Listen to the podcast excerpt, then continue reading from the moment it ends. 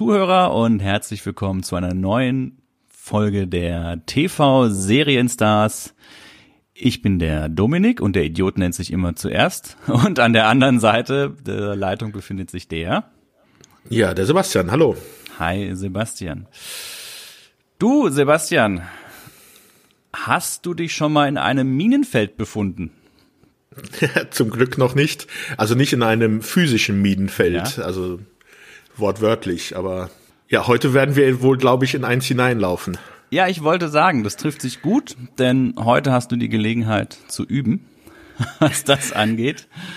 Denn wir befinden uns heute oder wir sprechen heute oder haben heute die ich glaube, kontroverseste äh, TV-Serienstars Podcast-Folge aller Zeiten vor uns. Und ich hoffe, du bist gut vorbereitet und passt ganz genau auf, wohin deine Schritte dich führen werden.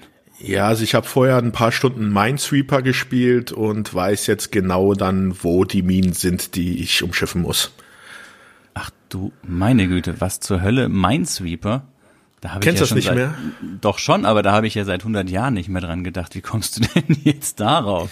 Ja, Minen, das ist, ja, wir sind halt alt, oder Ach, ich. Das war Windows 3.11. Gab es ja, irgendein vorher? Windows, ja. Keine Ahnung. Irgendwas bei Windows, genau. Okay.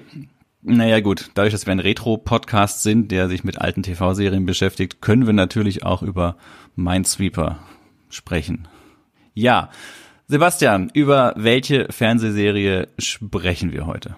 Ja, die meisten werden es ja schon gelesen haben, wenn sie den Podcast hier anhören. Und zwar reden wir über die Bill Cosby Show.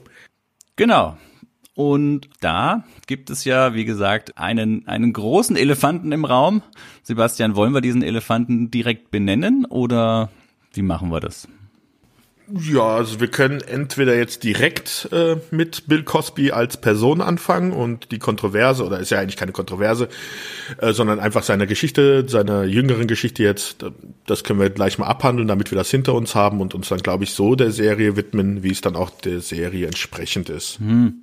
Ich weiß nicht. Ich würde schon gerne unserer klassischen Struktur folgen und dann einfach im Rahmen der Biografie von Bill Cosby auf das Thema kommen. Eine ganz andere Sache, die im Vorfeld mir allerdings zugetragen wurde, und zwar habe ich in meinem Freundes- und Bekanntenkreis so ein bisschen erzählt, dass wir heute über die Bill Cosby Show sprechen möchten und dass es da eben aufgrund der Tatsache, dass Bill Cosby mittlerweile als verurteilter Sexualstraftäter im Gefängnis sitzt, dass es da so ein paar Punkte gibt, die man ähm, im Vorfeld besprechen müsste. Ein, also ganz bekannt ja auch durch die äh, Harvey Weinstein und ähm, wie heißt der nochmal aus House of Cards? Du weißt, wen ich meine, ne? Ja, mir fällt jetzt der Name Kevin nicht. Spacey, äh, Kevin Spacey, genau. ja. All, äh, allgemein, weil das ja gerade eh äh, so ein bisschen ein, ein Thema ist in der Medienlandschaft äh, im Bereich äh, Kino, TV-Serien und so wo ja dann auch sehr knallhart, also Kevin Spacey ist ja dann zum Beispiel aus Filmen auch rausgeschnitten worden. Gleich mal im Vorfeld die Fragestellung, Darf man über die Fernsehserie an sich jetzt überhaupt noch sprechen? Darf man über die Figur des Bill Cosby sprechen? Muss man das trennen? Also zum Beispiel, als ich meiner äh, Freundin davon erzählt habe, dass wir über diese Serie sprechen, hat sie ganz knallhart die Position vertreten zu sagen, okay, über die Serie kann man sprechen und sie lässt auch nichts auf diese Serie kommen, weil sie ein großer Fan davon ist. Aber über Bill Cosby, was da privat eben ist, das hat bei so einer Besprechung nichts zu suchen und dem sollte man überhaupt keinen Raum geben und gar keine Bühne quasi. Ja, überhaupt keine Bühne, glaube ich, finde ich ein bisschen problematisch, weil ähm, natürlich, man sollte, ähm, das ist ja die Frage, kann man die Kunst vom Künstler trennen? Das ist immer so eine Frage. Jetzt haben wir hier sogar nochmal so einen speziellen Fall, da diese Kunst, also diese Fernsehserie, ja nicht alleine von dem Künstler Bill Cosby ähm, handelt. Also er ist ja nicht der alleinige, der wenn man, es ist glaube ich ein anderes Ding, wenn man jetzt über die Stand-up äh, von Bill Cosby reden würde. Das ist dann nochmal ein anderes Thema, wenn es halt wirklich um den, äh, um die Sache geht, wo er alleine auf der Bühne ist man muss, ist halt die Frage, kann man die Kunst vom Künstler trennen oder nicht? Mhm. Und man muss aber auch, glaube ich, wirklich dann, wenn man über die Kunst spricht, aber trotzdem auch den Künstler erwähnen, weil er ja immer irgendwie auch damit zusammenhängt. Also das dann komplett voneinander zu trennen, das wird schwierig, weil es auch äh, dann bei der Rezeption, wenn man also heutzutage jetzt dann diese Serie sich nochmal anschauen will, das natürlich auch immer wieder mit hineinspielt. Also Bill Cosby, das er, er ist halt einfach präsent und man muss sich dann auch damit auseinandersetzen, dass er halt diese Rolle gespielt hat. Und wenn man sich das anschaut, ist das halt auch immer im Hinterkopf. Und deswegen ja, die Kunst komplett äh, ohne den Künstler zu betrachten, ist problematisch, aber auch ähm, problematisch ist, wenn man sie halt dann, diese Kunst dann nur auf den Künstler beziehen würde. Man muss da, glaube ich, so einen Mittelweg finden. Genau, ist auch so ein bisschen mein Gedanke, dass es ja schwer ist, das irgendwie voneinander zu trennen. Ich glaube auch, dass es Sinn macht, das Ganze als, als Bestandteil der Geschichte dieser Serie zu sehen, dass es irgendwo dazugehört es ist nun mal so, wie es ist. Und für mich spielt auch noch der Punkt äh, eine Rolle, wie du sagst, es ist ja nicht Bill Cosby allein. Das heißt, es gibt auch noch die ganzen anderen Darsteller, alle, die mit dieser Serie zu tun haben und die jetzt quasi ähm, da komplett rauszunehmen, auch zum Beispiel, dass man über diese Serie gar nicht mehr spricht, ähm, wäre ja auch nicht fair in Anführungszeichen. Ne? Besonders wenn man sich dann auch mal historisch das anschaut, ist ja jetzt, es ist ja so, dass jetzt Bill Cosby ein Fall ist, der halt nicht weit in der Vergangenheit zurückliegt. Also die Verurteilung war vor zwei Jahren und damit noch recht präsent. Und wenn du dir dann aber mal äh, andere Künstler anschaust aus der Geschichte, die ja auch Straftäter waren aber die dann heutzutage ähm, ja eigentlich so ins komplett normale Kunstverständnis hineingehören. Kann man da zum Beispiel, kann man da dann sagen, dass es ein dass man das anders rezipiert, nur weil es weiter in der Vergangenheit liegt. Nehmen wir zum Beispiel, es gab einen Künstler, äh, Michelangelo Merisi de Caravaggio, das war ein Maler aus dem 16. Jahrhundert, das war ein verbannter und verurteilter Totschläger, aber dem seine Kunst ist sehr relevant und wird heutzutage auch noch ausgestellt. Mhm. Ähm, warum sollte man also dann bei diesen Personen einen Unterschied machen gegenüber Personen wie jetzt zum Beispiel Michael Jackson, Roman Polanski oder jetzt auch Bill Cosby, die wie jetzt äh, Bill Cosby verurteilt sind Roman Polanski wurde ja auch verurteilt, für den gibt es einen Auslieferungsantrag. Michael Jackson wird ja boykottiert von vielen Radiostationen, obwohl er niemals verurteilt worden ist. Es ist ja auch nie nachgewiesen worden. Aber trotzdem äh, werden hier dann, also bei Roman Polanski, bei seinem neuen Film gab es dann halt auch viele, wie heißt das, Demonstrationen vor den Kinosälen, dass die Filme boykottiert werden sollten. Ja, Roman Polanski sollte für seine Taten zur Rechenschaft gezogen werden vor Gericht. Aber da ist halt die Frage, sollte man trotzdem nicht die Filme sich anschauen können, weil es sind ja auch viele andere Leute, die damit zu tun mhm. haben, die da gearbeitet haben. Aber ich glaube, da werden wir dafür keine Lösung finden und da wird insgesamt keiner dafür eine Lösung finden, weil das halt einfach äh, eine Ansichtssache ist glaube ich, wo jeder für sich selber damit ins Reine kommen muss oder äh, da für sich selber entscheiden muss, wie er damit umgehen will. Ich verstehe Leute, die halt jetzt sagen, dass sie Musik von Michael Jackson nicht mehr hören wollen da sie davon ausgehen, dass diese Anschuldigungen, die gegen ihn vorgebracht worden sind, äh, rechtens sind. Aber ich verstehe auch Leute, die sagen, ich bin mit Michael Jackson nie dann groß geworden. Die Musik, die ist äh, relevant für die Historie, die ist, äh, hat viele Jahre, viele Tausende von Leuten begeistert, begeistert die Leute heutzutage noch. Und dann muss man halt vielleicht, muss, nehmen die dann halt einfach einen Abstand von den Liedern gegenüber zum Künstlern. Aber wie gesagt, das muss jeder, glaube ich, für sich selber entscheiden. Mhm. Ja, ich denke auch, dass beide Positionen irgendwo gerechtfertigt sind und für sich stehen können. Und wie du es schon gesagt hast, uns steht es auch gar nicht zu, da jetzt irgendwie eine Lösung zu finden oder zu sagen, die eine Position hat mehr Recht als die andere. Für den Podcast jetzt hier würde ich sagen, wir besprechen das Thema schon, weil es halt irgendwo, wie gesagt, Teil dieses ganzen, dieser ganzen Geschichte rund um die Serie ist und Bill Cosby die Figur. Aber wir werden jetzt keine Bewertung in dem Sinne vornehmen, was jetzt richtig und was falsch ist. Genau. Besonders, man darf ja auch nicht vergessen, dass wenn wir geben ja am Schluss immer so ein Fazit, ob man die, sich die Serie heutzutage nochmal anschauen kann oder nicht. Mhm.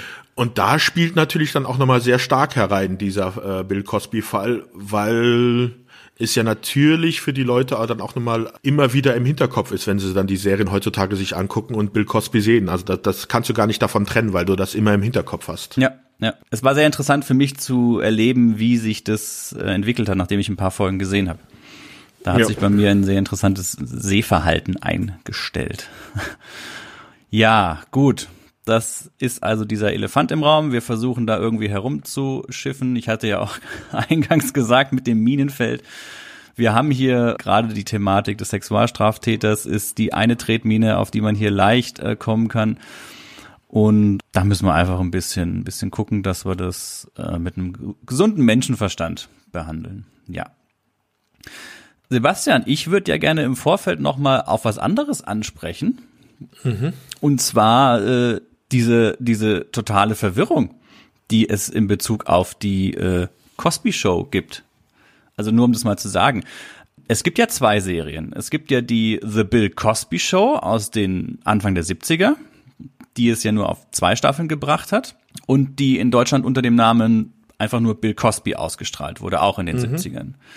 Und dann gibt es ja die The Cosby Show, die im Deutschen wiederum die Bill Cosby Show ist, beziehungsweise damals beim ZDF noch Bill Cosbys Familienbande. Genau. Was ist das denn für ein Durcheinander? Äh, ja, wir sind noch nicht mal fertig. Das, das geht ja noch weiter. Was, das bitte? geht ja noch weiter, weil es gab nämlich auch noch mal in den 90ern eine Serie Cosby. Ja, die habe ich dann tatsächlich außen vor gelassen, weil es mir dann schon wieder äh, too much wurde. Ja, und das ist auch noch nicht alles. Es gab auch noch mal in den 90ern eine kurze Krimiserie, die hieß The Cosby Mysteries. Und dann gibt es noch eine Zeichentrickserie Fat Albert and the Cosby Kids. Wer denkt sich sowas aus? Warum macht man das? Äh, vielleicht Narzissten, ich weiß es nicht. ja, aber auch dieses völlige Durcheinander im Deutschen und im Englischen.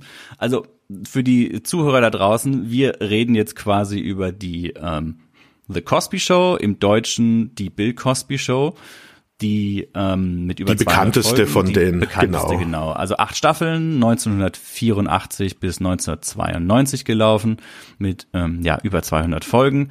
Im Deutschen, das fand ich sehr interessant, im ZDF unter dem Namen Bill Cosbys Familienbande, da klingelte bei mir auch wieder, ach ja, stimmt, das war ja der Name. Damals aber nur 39 Folgen, die gelaufen sind erst. Ja, wie wir es äh, schon häufiger hatten äh, oder auch häufiger haben werden, viele Serien, zum Beispiel auch Star Trek, lief ja äh, The Next Generation am Anfang im ZDF, ich glaube die erste Staffel und ähm, dann wechseln halt, weil es auch dann die Zeit ist, wo die privaten Sender aufkommen in Deutschland und immer größer werden und die sich dann diese Serien dann äh, einkaufen.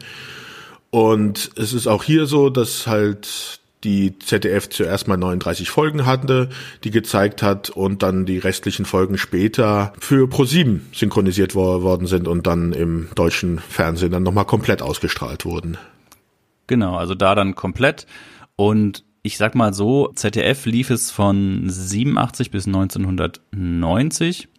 Mhm. Drei Jahre äh, später, das haben wir ja auch sehr oft, dass diese Serien erst viele Jahre später in der Zeit dann äh, nach Deutschland gekommen sind reden ja hier von 84 im Vergleich zu 87.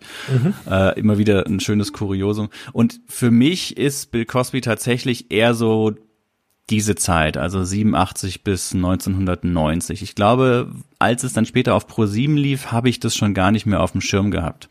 Ja, also jetzt beim Nachbetrachten der Serien war es auch, der Serie war es auch so, dass mir viele Folgen der ersten drei Staffeln doch am prägnantesten waren, aber auch die Folgen, die später dann gegen Ende der Serie war, da kannte ich doch schon einige. Also zum Beispiel wusste ich auch, dass dann dieser Charakter von Pam im Schluss dann dazu gekommen ist oder dann auch Olivia, dieses kleine Mädchen. Also die waren, also ich habe das auch damals dann auf ProSieben noch weiter verfolgt. Mm, okay, gut. Ich tatsächlich gar nicht. Ja, worum geht es in der Bill Cosby Show?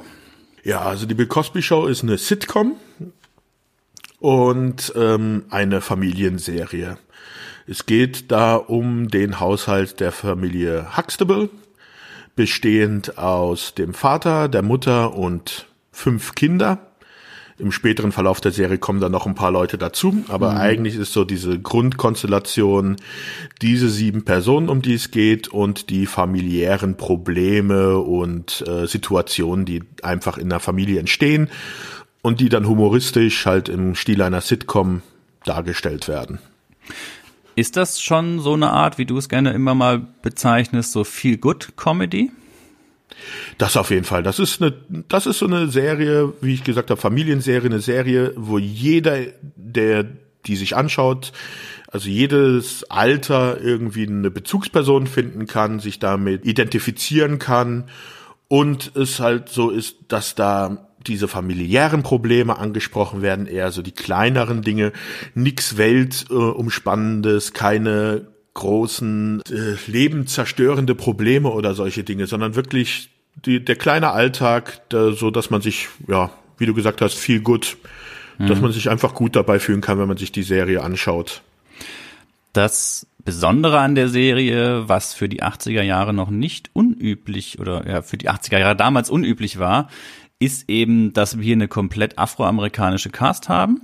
Das ist auch das, was die Serie, wo, wo die Serie sehr große Verdienste hat, meiner Ansicht nach, dass sie das eben mit dieser Cast gemacht haben. Mhm. Und ähm, es ist, also die Familie Huxtable, das ist Oberschicht. Dem geht's ja. richtig gut. Also er ist ja Geburtshelfer, Gynäkologe, also Arzt von Beruf. Die Mutter ist Anwältin, ist auch Partnerin in dieser Kanzlei. Ähm, sie leben in einem Einfamilienhaus, glaube ich.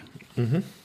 Auch wenn die Außenfassade immer ein bisschen anders aussieht. Aber denen geht es gut. Also das ist wirklich, ich sag mal, bei Wer ist hier der Boss? Da war es ja auch so, das ist auch, das war so die, die, die reiche weiße äh, Oberschicht und hier sind wir bei der ja, schwarzen Oberschicht, wobei es da eigentlich keinen Unterschied gibt.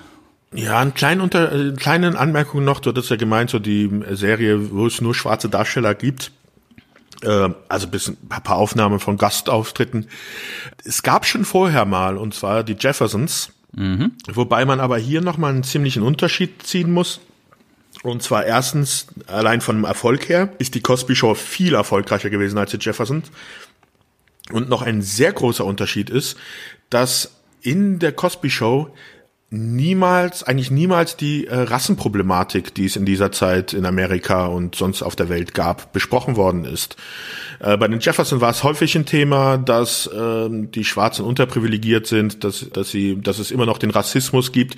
Und dieser Rassismus, der ist in der Bill Cosby Show kommt der überhaupt nicht vor. Also er wird nicht angesprochen was auch daran liegen kann, dass halt wirklich wird die ganze Zeit immer nur äh, farbige Darsteller bis auf ein paar Ausnahmen, wie gesagt, halt auftauchen und deswegen der Rassismus dann auch gar nicht thematisiert werden muss. Aber das gibt der Serie halt auch dieses, diesen familiären Charakter, dass man, dass man halt nicht, ja, wie soll ich sagen, sich mit diesem Problem auseinandersetzt, die dann wiederum Leute davon distanzieren könnten von dieser, von dieser Serie. Ja, du, du greifst da jetzt was schon vor, was ich viel, viel, viel, viel weiter okay. hinten erwähnt hätte, aber ist, ist völlig in Ordnung. Also genau, die Serie äh, macht überhaupt keinen Hehl aus dieser ganzen schwarzen Thematik oder Rassenthematik. Also in der Welt der Cosbys existiert diese Problematik quasi nicht oder so gut wie nicht. Es ist tatsächlich so. Was eine große Stärke dieser Serie ist, aber was man ihr natürlich auch irgendwo zum Vorwurf machen kann, ne? Ja, aber ähm, was der große, was die große Stärke dadurch halt auch ist, ist, dass die Serie vielen Weißen in Amerika halt auch gezeigt hat, dass das ist halt der, das Vorurteil, dass es wahrscheinlich bei vielen heutzutage immer noch gibt, dass äh, bei äh, farbige Messerstecher, Drogendealer und was weiß ich nicht sind. Und diese Serie hat halt gezeigt, nein, ist farbige Familien leben ihren Leben ganz genauso, leben ganz normal, haben die gleichen Probleme und diese Serie ist dadurch deswegen auch so wichtig, dass man sie eigentlich deswegen dann auch betrachtet, weil sie halt auch für das Verständnis und die Entwicklung in Amerika doch schon sehr wichtig war. Es gibt sogar Leute, die sagen, ohne die Cosby Show wäre ein Barack Obama nie möglich gewesen in Amerika. Mhm. Okay. Ja, sie war auf jeden Fall also Wegbereiter für viele, viele weitere Serien mit einem komplett schwarzen Cast. Das ist klar. Sowas wie Prince von Bel Air auch und ähnliches haben es mit Sicherheit dadurch sehr viel einfacher gehabt, weil das eben entsprechend funktioniert hat. Aber wie gesagt, es, man kann es ihr auch massiv, man kann es ihr auch massiv vorwerfen, wenn man einfach sagt, na, diese Problematik existiert nicht in dem Serienkosmos. Ja. Ja, ja, doch. Aber ansonsten sehr, sehr verdient. Wo war ich gerade? Wollen wir mal die Eckpfeiler der Serie so ein bisschen erwähnen, wie sie entstanden ist? Da bist du ja eigentlich immer recht, recht gut eingelesen. Ja, also die Serie geht, kann man sagen, auf mehrere Personen zurück. Und zwar war es in den frühen 80er Jahren, dass zwei frühermals, die bei der ABC beschäftigt waren als Produzenten, und zwar Marcy Carsey und Tom Werner, äh, ABC verlassen haben, um ihre eigene Produktionsfirma zu starten. Und sie waren vorher auch schon hauptsächlich für Sitcoms bei ABC verantwortlich, zum Beispiel wie Serien wie äh, Morg vom Org oder, ach, wie hieß Three's Company auf Deutsch, Herzbube und zwei Damen, glaube ich, hieß es auf Deutsch. Das waren also auch schon Sitcoms, für die sie verantwortlich waren und die haben dann gesagt, okay, mit unserer Produktionsfirma wollen wir uns dann halt auf Sitcoms spezialisieren. Und die haben dann nach einem Partner gesucht, mit dem sie diese machen können und haben eigentlich nach einem größeren Namen gesucht. Und da sind sie auf Bill Cosby gestoßen, der vorher zwar schon Sitcoms gemacht hat, die aber ja meistens eher nicht so erfolgreich waren. Bekannt aber durch äh, Serien in den 70ern wie äh, Tennisschläger und Kanone, hatte Preise gewonnen als Stand-up-Comedian und da haben dann Casey und Werner gesagt, okay, wir nehmen äh, Bill Cosby mit an Bord und wir machen eine Kiss, äh, Sitcom mit ihm. Und ja, und Bill Cosby hat äh, ist dann auch in die produzierende Rolle reingegangen, also hat war dann auch in der Entwicklung der Serie mitverantwortlich. Und viele Dinge, die in der Serie auch äh, stattfinden, die basieren so ein bisschen auch auf seinem Leben. Also genauso wie äh, Cliff Huxtable vier Töchter und einen Sohn hat, hat auch äh, Bill Cosby vier Töchter und einen Sohn gehabt. Und diese Charaktere sind wohl so ein bisschen auf die auch zugeschnitten, auf seine eigenen Kinder. Ähm, die erste Staffel basierte sehr stark auf seinem Stand-up-Comedy-Programm. Und ja, so haben sie dann angefangen, halt diese Serie zu entwickeln. Äh, man hätte dann denken können, okay, da äh, Casey und Werner eigentlich aus von ABC weggegangen sind, haben die ja gute Beziehungen dazu und würde, dass die Serie dann auf ABC ausgestrahlt werden würde. ABC wollte die Sendung nicht. Die waren anscheinend, hatten sie, dachten sie, das wäre nichts für sie. Und so haben dann die beiden die Serie bei NBC vorgestellt, äh, wo dann die Serie auch gelandet ist, was auch ein Glücksfall für NBC war. NBC hatte so in der Zeit so ein bisschen Probleme, hatten ein bisschen gestruggelt und auch ihre Sitcom-Abteilung war eher schwach und äh, da kann man sagen, dass die Cosby Show NBC und die Sitcoms bei NBC eigentlich gerettet haben. Hm. Was man noch ein bisschen dazu sagen kann zu der Entwicklung ist, dass auch ähm, am Anfang, als sie die Serie geplant haben, es eigentlich nicht so gedacht war, dass die beiden in der Oberschicht, in der oberen Mittelschicht sind. Also nicht, dass er dieser Gynäkologe, Hebamme, Schrägstich irgendwas, ich, äh, so ich glaube, das, was er genau macht, das gibt's so in dem Sinne in Deutschland nicht, Gynäkologe schon, aber dass dann der Gynäkologe auch dann ins Krankenhaus fährt, um die Entbindung zu machen, da, aber da kenne ich mich als Mann nicht aus. Und äh, seine Frau ist ja Anwältin, also auch ein sehr angesehener Beruf. Bei der ursprünglichen Planung war es eigentlich so gedacht, dass Bill Cosby einen Limousinenfahrer spielt, äh, der seine eigenen Wagen besitzt und damit Leute chauffier, chauffiert und die Mutter eine Elektrikerin ist.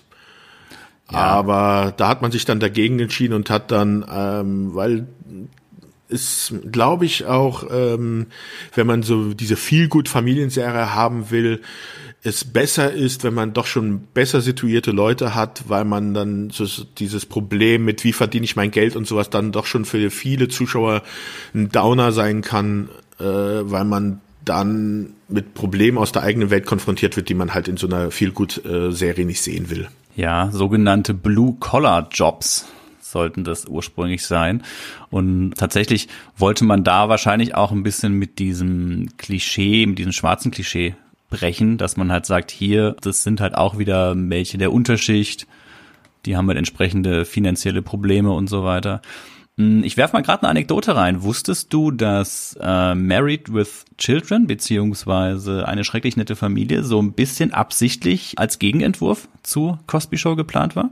Ich habe nur gelesen, dass sie sich anfangs überlegt hatten, die Serie Not the Cosby Show zu nennen. Mhm, aber insgesamt sollte es auch so ein bisschen der, der gesamte Gegenentwurf sein, weil wir haben halt jetzt dann diese schwarze Familie der Oberschicht und dann eben Bundys so als diese weiße Familie der der der Unterschicht der White Trash Bewegung. White Trash, ja. genau. Ein schöner Gegenentwurf und je mehr man sich diese beiden Serien ansieht, desto mehr ist es auch fällt es auch irgendwo auf. Klar geht dann Bundy seine eigenen Wege, aber im Grundsatz finde ich das finde ich das sehr gut, sehr amüsant. ja, mir ist noch eine, also ich, ich weiß nicht, wie viele Folgen du eigentlich gesehen hast von der Serie. Ich war diesmal ein bisschen faul, habe mir nicht ganz so viel angesehen.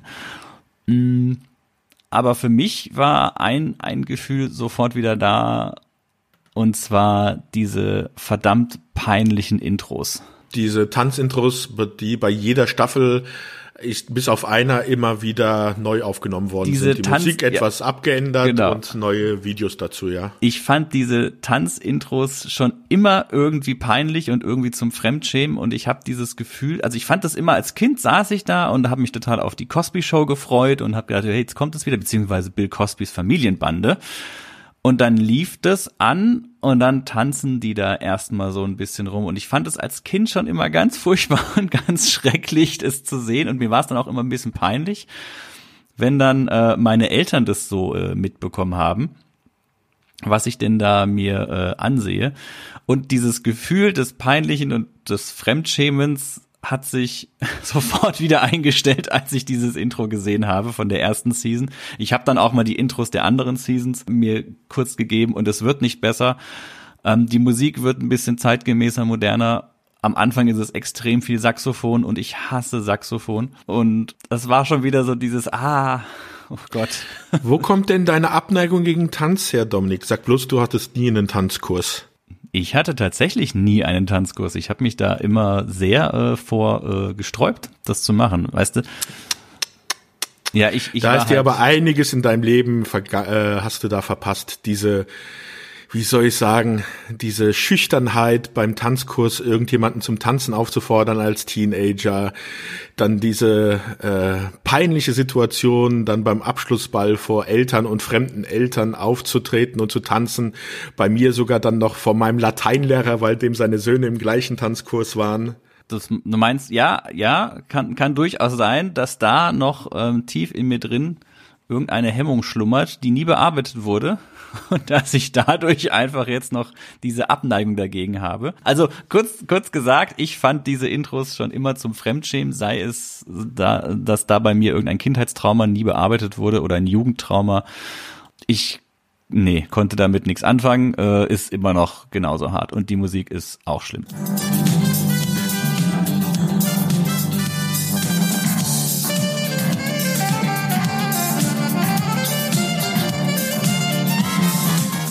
Auch wenn die, das, das Theme generell, die, die Cosby-Musik, schon wieder so ein wohlig warmes Gefühl tatsächlich äh, bei mir hinterlassen hat. So, ach, guck mal da, diesen alten Pullover, den hast du lange nicht mehr angezogen. Und der ist immer noch irgendwie kuschelig warm, kratzt ein bisschen, ist leicht angestaubt, aber fühlt sich doch noch ganz gut an. Aber zum Thema Pullover, da kommen wir bestimmt sowieso auch noch in der Serie, denn die Serie ist wirklich also es ist ja unglaublich, wie viele hässliche, schreckliche Pullover die ganze Cast anhat und vor allem Bill Cosby an sich. Ja, da der Crossover zu unserer letzten Folge, da hatten wir die schlech schlechten hässlichen Hemden. Von Parker, Jetzt haben wir ja. die hässlichen Polunder. Also unglaublich, wirklich. Wie kann man das nur anziehen? Also die werden auch nicht besser. ich glaube, mein Vater hatte früher auch solche Polunder. Ja, wir reden hier von den ausgehenden 80ern, Anfang 90er. Also man sieht es ja auch sehr schön in den Intros, wie sich die äh, Mode ändert mhm. und auch wie die Kinderdarsteller immer älter werden. Also das ist eine sehr schöne Entwicklung, vor allem wenn du die Intros, das kann man sich sehr schön auf YouTube ansehen, der Reihe nach so mal kurz wegguckst, wenn da ja immer Jahre dazwischen liegen, dass das eine ganz, eine ganz interessante Entwicklung ist. Ja. Ja. Gut. Wollen wir mal die, die Darsteller und ihre Rollen so ein bisschen durchgehen oder hast du noch was im Vorfeld? Ja, würde ich sagen, gehen wir mal zu den Darstellern rüber. Jetzt ist halt die Frage, ob wir gleich mit Bill Cosby anfangen wollen oder lieber vorher die anderen abklappern, bevor wir uns an dem großen Thema widmen? Ich würde schon sagen, lass uns Bill Cosby quasi abfertigen. Ähm, vielleicht nicht ganz so ausufernd und dann auch allen anderen Darstellern entsprechend Raum geben und äh, der Serie natürlich an sich. Ja. Ja, ich habe mir so einen kurzen Abriss zusammengeschrieben. Äh, ich weiß nicht, was du hast. Ja, dann fang mal an.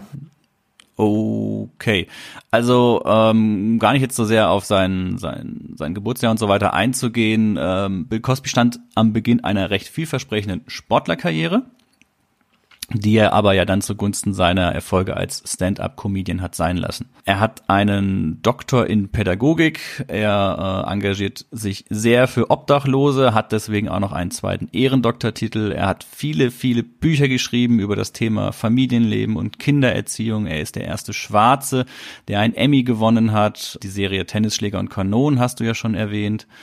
Und allgemein hat er von den 70ern an bis in die 90er hinein so viel geleistet für, ja, für Afroamerikaner im, im Fernsehen. Und das macht es ja so schlimm, wie das dann ab den 2000ern langsam alles zerfällt und demontiert wird und schließlich dann in der Verurteilung 2018 ja irgendwo endet. Ich könnte jetzt noch weitergehen in diese ganze Thematik, wollte aber nur erstmal so grob einen Abriss über ihn als Person machen. Was hast du denn notiert? Ja, was man noch dazu sagen äh, könnte, ist, dass Bill Cosby auch vom TV Guide zum äh, beliebtesten Fernsehvater der Geschichte gewählt worden ist. Der, die Wahl war 2004, 2004, also noch bevor diese Fälle stattgefunden haben. Also er, er hat viel gedreht. Ich hatte ja schon diese Serien genannt, die unter seinem Namen aufgetaucht sind. Aber er ist halt zum Beispiel auch bekannt dann, dass er nach der Cosby Show oder während der Cosby Show auch Filme gedreht hat, die eher doch schlecht rezipiert worden sind. Also zum Beispiel, ich weiß nicht, ob du kennst, diesen Film Ghost Dad. Ja, aber auch nie, nie bewusst gesehen. Ja, ja ich habe den einmal damals gesehen, der ist schon grauenhaft. Oder auch schon früher hat er einen Film mitgespielt, der so, ja, mit zu den schlechtesten Filmen überhaupt äh, gilt. Und zwar heißt der Bill Cosby die Superkanone. Ich nie glaub, gehört. Der war von 1987. Im Englischen heißt er irgendwie Leonard Parker, äh, Leonard Part 6. Ja, also das ist schon, äh, ich sag nur IMDB-Wertung von 2,2. Das sagt einiges aus, ja. Ja, okay. ja ich glaube, er, er war nie der Filmschauspieler und im Endeffekt die Serie war halt sein Ding. Also ja. trägt ja schon seinen Namen. Ja, aber ansonsten, er hat natürlich, er hat natürlich alles. Also er hat einen Stern auf dem Walk of Fame in, in Hollywood. Er hat Golden Globes hat er gewonnen, ähm, Grammy Award hat er gewonnen. Das macht das ja alles deswegen so bitter, dass das dann 2000 mit den ersten Vorwürfen der sexuellen Belästigung losging, 2005 und dann 2014 in über 57 weiteren Fällen immer derselbe Vorwurf, Frauen unter Drogen gesetzt, vergewaltigt oder sich da selbst befriedigt. Und teilweise reichen die Anklagen oder die Vorwürfe bis in die 60er, 70er Jahre zurück, teilweise wohl auch Minderjährige, die dabei äh, betroffen waren und, und, und.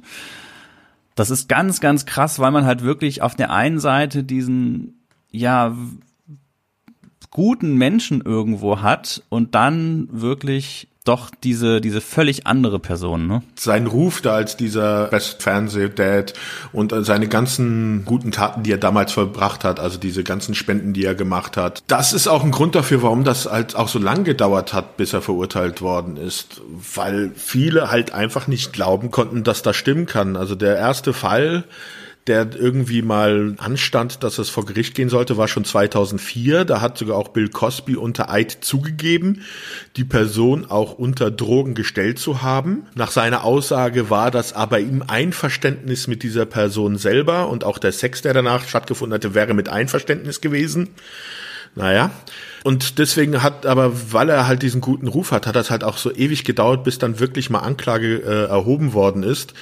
Und deswegen ist dann halt auch 2018, als es dann zu der Anklage gekommen ist, sind halt auch schon viele der Fälle verjährt gewesen. Also ich habe hier eine Zahl, dass er in drei Fällen verurteilt worden ist, mhm. aber 55 weitere Fälle wegen Verjährung nicht verhandelt werden konnten. Er wurde jetzt dann für drei bis zehn Jahre verurteilt, also mindestens drei Jahre muss er im Gefängnis sitzen von 2018 an, wobei er aber auch in einem Interview gesagt hat, dass er nicht davon ausgeht, dass er vorher entlassen wird, da er nichts bereut, da er immer noch auf seine Unschuld beharrt. Ihm wurden auch dann im Nachhinein, nachdem er verurteilt worden ist, seine Ehrendoktor wieder äh, entzogen.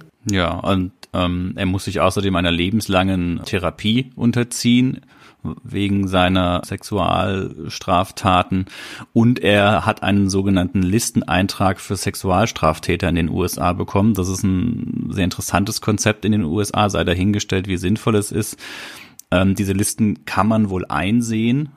Und ähm, es ist auch so, wenn jemand, der so einen Listeneintrag hat, in einen neuen Bundesstaat zieht, werden auch alle Nachbarn, in, die in diesem Ort leben, darüber informiert, dass jetzt ein ja. Sexualstraftäter mit einem Listeneintrag da jetzt hinzieht und so weiter. Also der ist dann wirklich gebrandmarkt ein, ein Leben lang. Ähm, zum Zeitpunkt dieser Aufnahme ist er jetzt schon über 80 Jahre alt. Wenn wir jetzt hier von einer zehnjährigen Haftstrafe reden, ist davon auszugehen, dass er wahrscheinlich den Rest seines Lebens im Gefängnis verbringen wird und da nicht mehr rauskommt. Das ist halt der große, der große Punkt, ne, der das Ganze so bitter macht. Ja, wollen wir trotzdem unabhängig von dem realen Bill Cosby jetzt auch schon gerade die Figur ansprechen? Cliff? Können wir machen. Die er verkörpert? Ja, wir hatten ja schon äh, drüber gesprochen. Dr. Heathcliff Huxtable mit vollem Namen ist ein Arzt, ein Gynäkologe, der aber auch gleichzeitig Entbindungen durchführt in den Krankenhäusern. Das heißt im Englischen Obstetrics and Gynecology. Okay. Ja, das ist, äh, ich weiß gar nicht, ich glaube, das gibt es in der Art im Deutschen gar nicht. Er hat seine Praxis im Haus, also im Keller des Hauses ähm, mit angegliedert. Das macht's nicht besser. Das ist ja das Schlimme. Ja. ja. Aber dadurch, dass er auch die Praxis im Haus hat, kümmert er sich dann halt auch gleichzeitig mit um den, um die Erziehung der Kinder, was für die 80er Jahre halt auch schon recht ja, modern und revolutionär ist. Also äh, insgesamt dieses ganze Familienkonstrukt der Huxtables, also dass der Vater nicht, wie man sonst in den 80er Jahren typisch in den Serien, so sagen wir mal äh, Dallas, Falcon Quest, äh, Denver Clan und so weiter halt kennt. Da ist der Mann, der Macher, der Geld, der das Geld nach Hause bringt, nur fürs Geschäft da ist und die Frau, die ist am Herd und erzieht die Kinder. Nee, das ist in dieser Serie nicht so. Die teilen sich die Erziehung, äh, beide arbeiten, auch Claire Huxtable ist eine erfolgreiche Anwältin. Ja, also was kann man noch zu Heathcliff Huxtable sagen? Er ist, ja, er ist doch sehr liebevoll zu den Kindern, wenn er sie erzieht, macht alles immer mit so ein bisschen Humor, aber ist jetzt nicht so Larifari, wie man sich dann das doch dann denken könnte. Also äh, ist schon drauf erpicht, dass die Kinder sich dann auch äh, ordentlich verhalten. Ja, er ist ich habe mir aufgeschrieben, ähm, er ist schon so ein bisschen der Idealvater, ne, wie sie ihn dargestellt haben. Also er ist stets voller Verständnis, voller Fürsorge. Er nimmt sich wirklich immer die Zeit für ähm, seine Kinder. Er ist sehr, sehr weise und väterlich in seinem, in seinem Rat. Er durchschaut auch oft seine Kinder und gibt dann aber trotzdem den Ahnungslosen, um, um die Kinder dann dazu zu ermutigen, ihre Probleme selbst zu lösen oder, oder dann doch irgendwie offen und ehrlich zu sein. Das ist schon ganz, ja, äh, faszinierend, ne?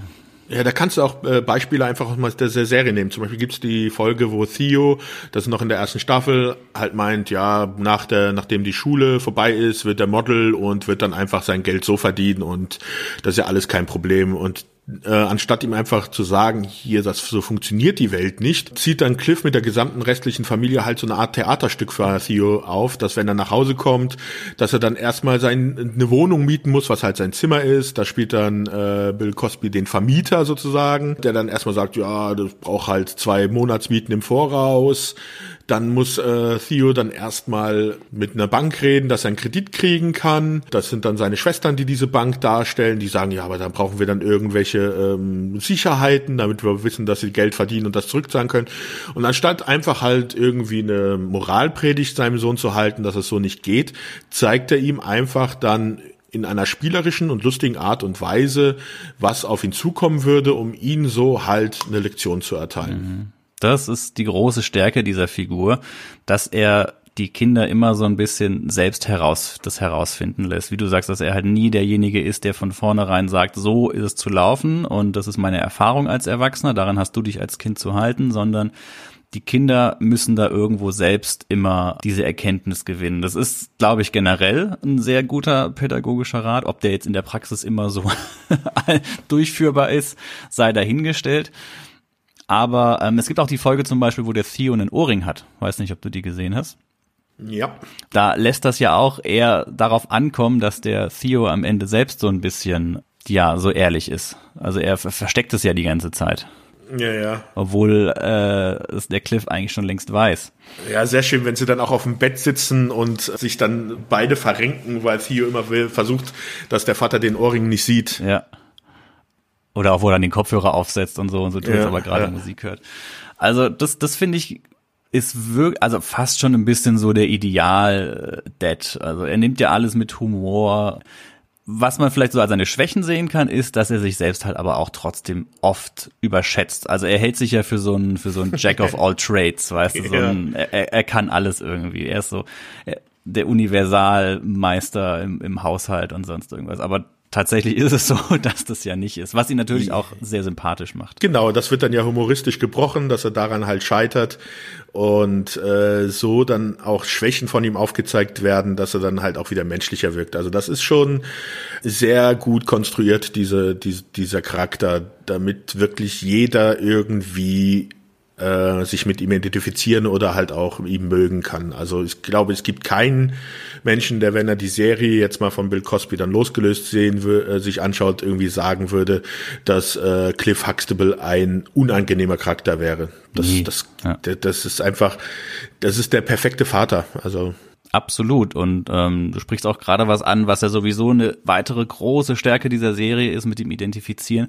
Dadurch, dass du halt diese vielen Kinder in der, in allen Altersgruppen hast, findet irgendwo jeder Zuschauer seine Nische. Jeder hat irgendwas, womit er sich identifizieren kann.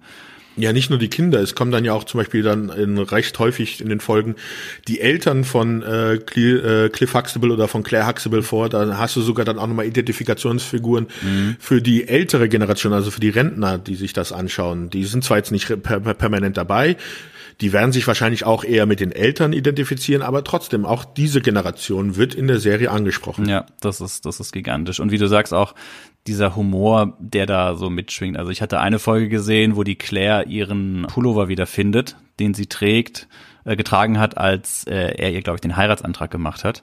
Und er erinnert sich nicht, welche Farbe das Er erinnert war. sich nicht, aber davor finde ich diesen großartigen Satz, wo sie dann sagt, ach ja, sie würde den jetzt gerne mal wieder anziehen und er guckt sie so an und meint dann nur so, ach Schatz, der Pullover ist dir doch bestimmt inzwischen zu groß geworden. Also das ist, das ist ganz großartig, dieser Humor, der da äh, auch zwischen, also als Paar funktionieren die beiden absolut großartig, gerade Claire und er. Ähm, das ist aber so dieser Humor, der da so mit, mit drin ist und der ist, der ist super. Ja. ja, dieser Humor, das ist halt auch dieses, äh, weil es halt auch so eine Familieserie ist und sich mit diesen Problemen in der Familie und fast jeder äh, das äh, also sich auskennt, wie es in der Familie ist und deswegen funktioniert dieser Humor. Das ist halt auf diese Familienkonstellation abgestimmt und das ist halt zeitlos. Also das äh, kannst du von den 50ern bis heute gucken und wirst, wirst drüber lachen, meiner Meinung nach. Ja, zumal sie halt auch nicht diese völlig überzogenen Themen haben oder diese völlig übertriebenen Sachen, sondern so wie du sagst, das ist alles immer auf einem auf einem Level, dass man das irgendwo nachvollziehen kann. Gerade wenn er mal äh, ein zu scharfes Chili kocht und dann mal aus dem Raum rausgeht und dann ist es, glaube ich, ist es seine Frau oder eine seiner Töchter, ich weiß es nicht mehr, die dann heimlich an diesem Chili dann doch nippt, obwohl auf dem Topf draufsteht, nicht umrühren, nicht probieren, nichts machen. Und dann kommt er wieder in die Küche rein. Ich meine, das ist so ein klassischer Humor. Jemand verlässt den Raum, kommt wieder in den Raum hinein, irgendwas ist passiert. Und er merkt einfach nur, okay, da hat jemand von seinem Chili probiert und er geht einfach nur ganz, ohne ein Wort zu sagen, ganz langsam zum Kühlschrank, holt ein paar Eiswürfel raus, holt eine Kanne mit Wasser raus, gießt das Wasser ein, gibt es derjenigen Person, damit sie was trinken kann, macht aber nur einen kleinen Schluck Wasser rein, damit sie auch so ein bisschen, so ein bisschen leiden muss. Dann kippt er wieder ein bisschen was nach und grinst einfach nur und guckt sie an. Das Ganze läuft ohne Worte ab und diese Situation, das kennt man irgendwo einfach.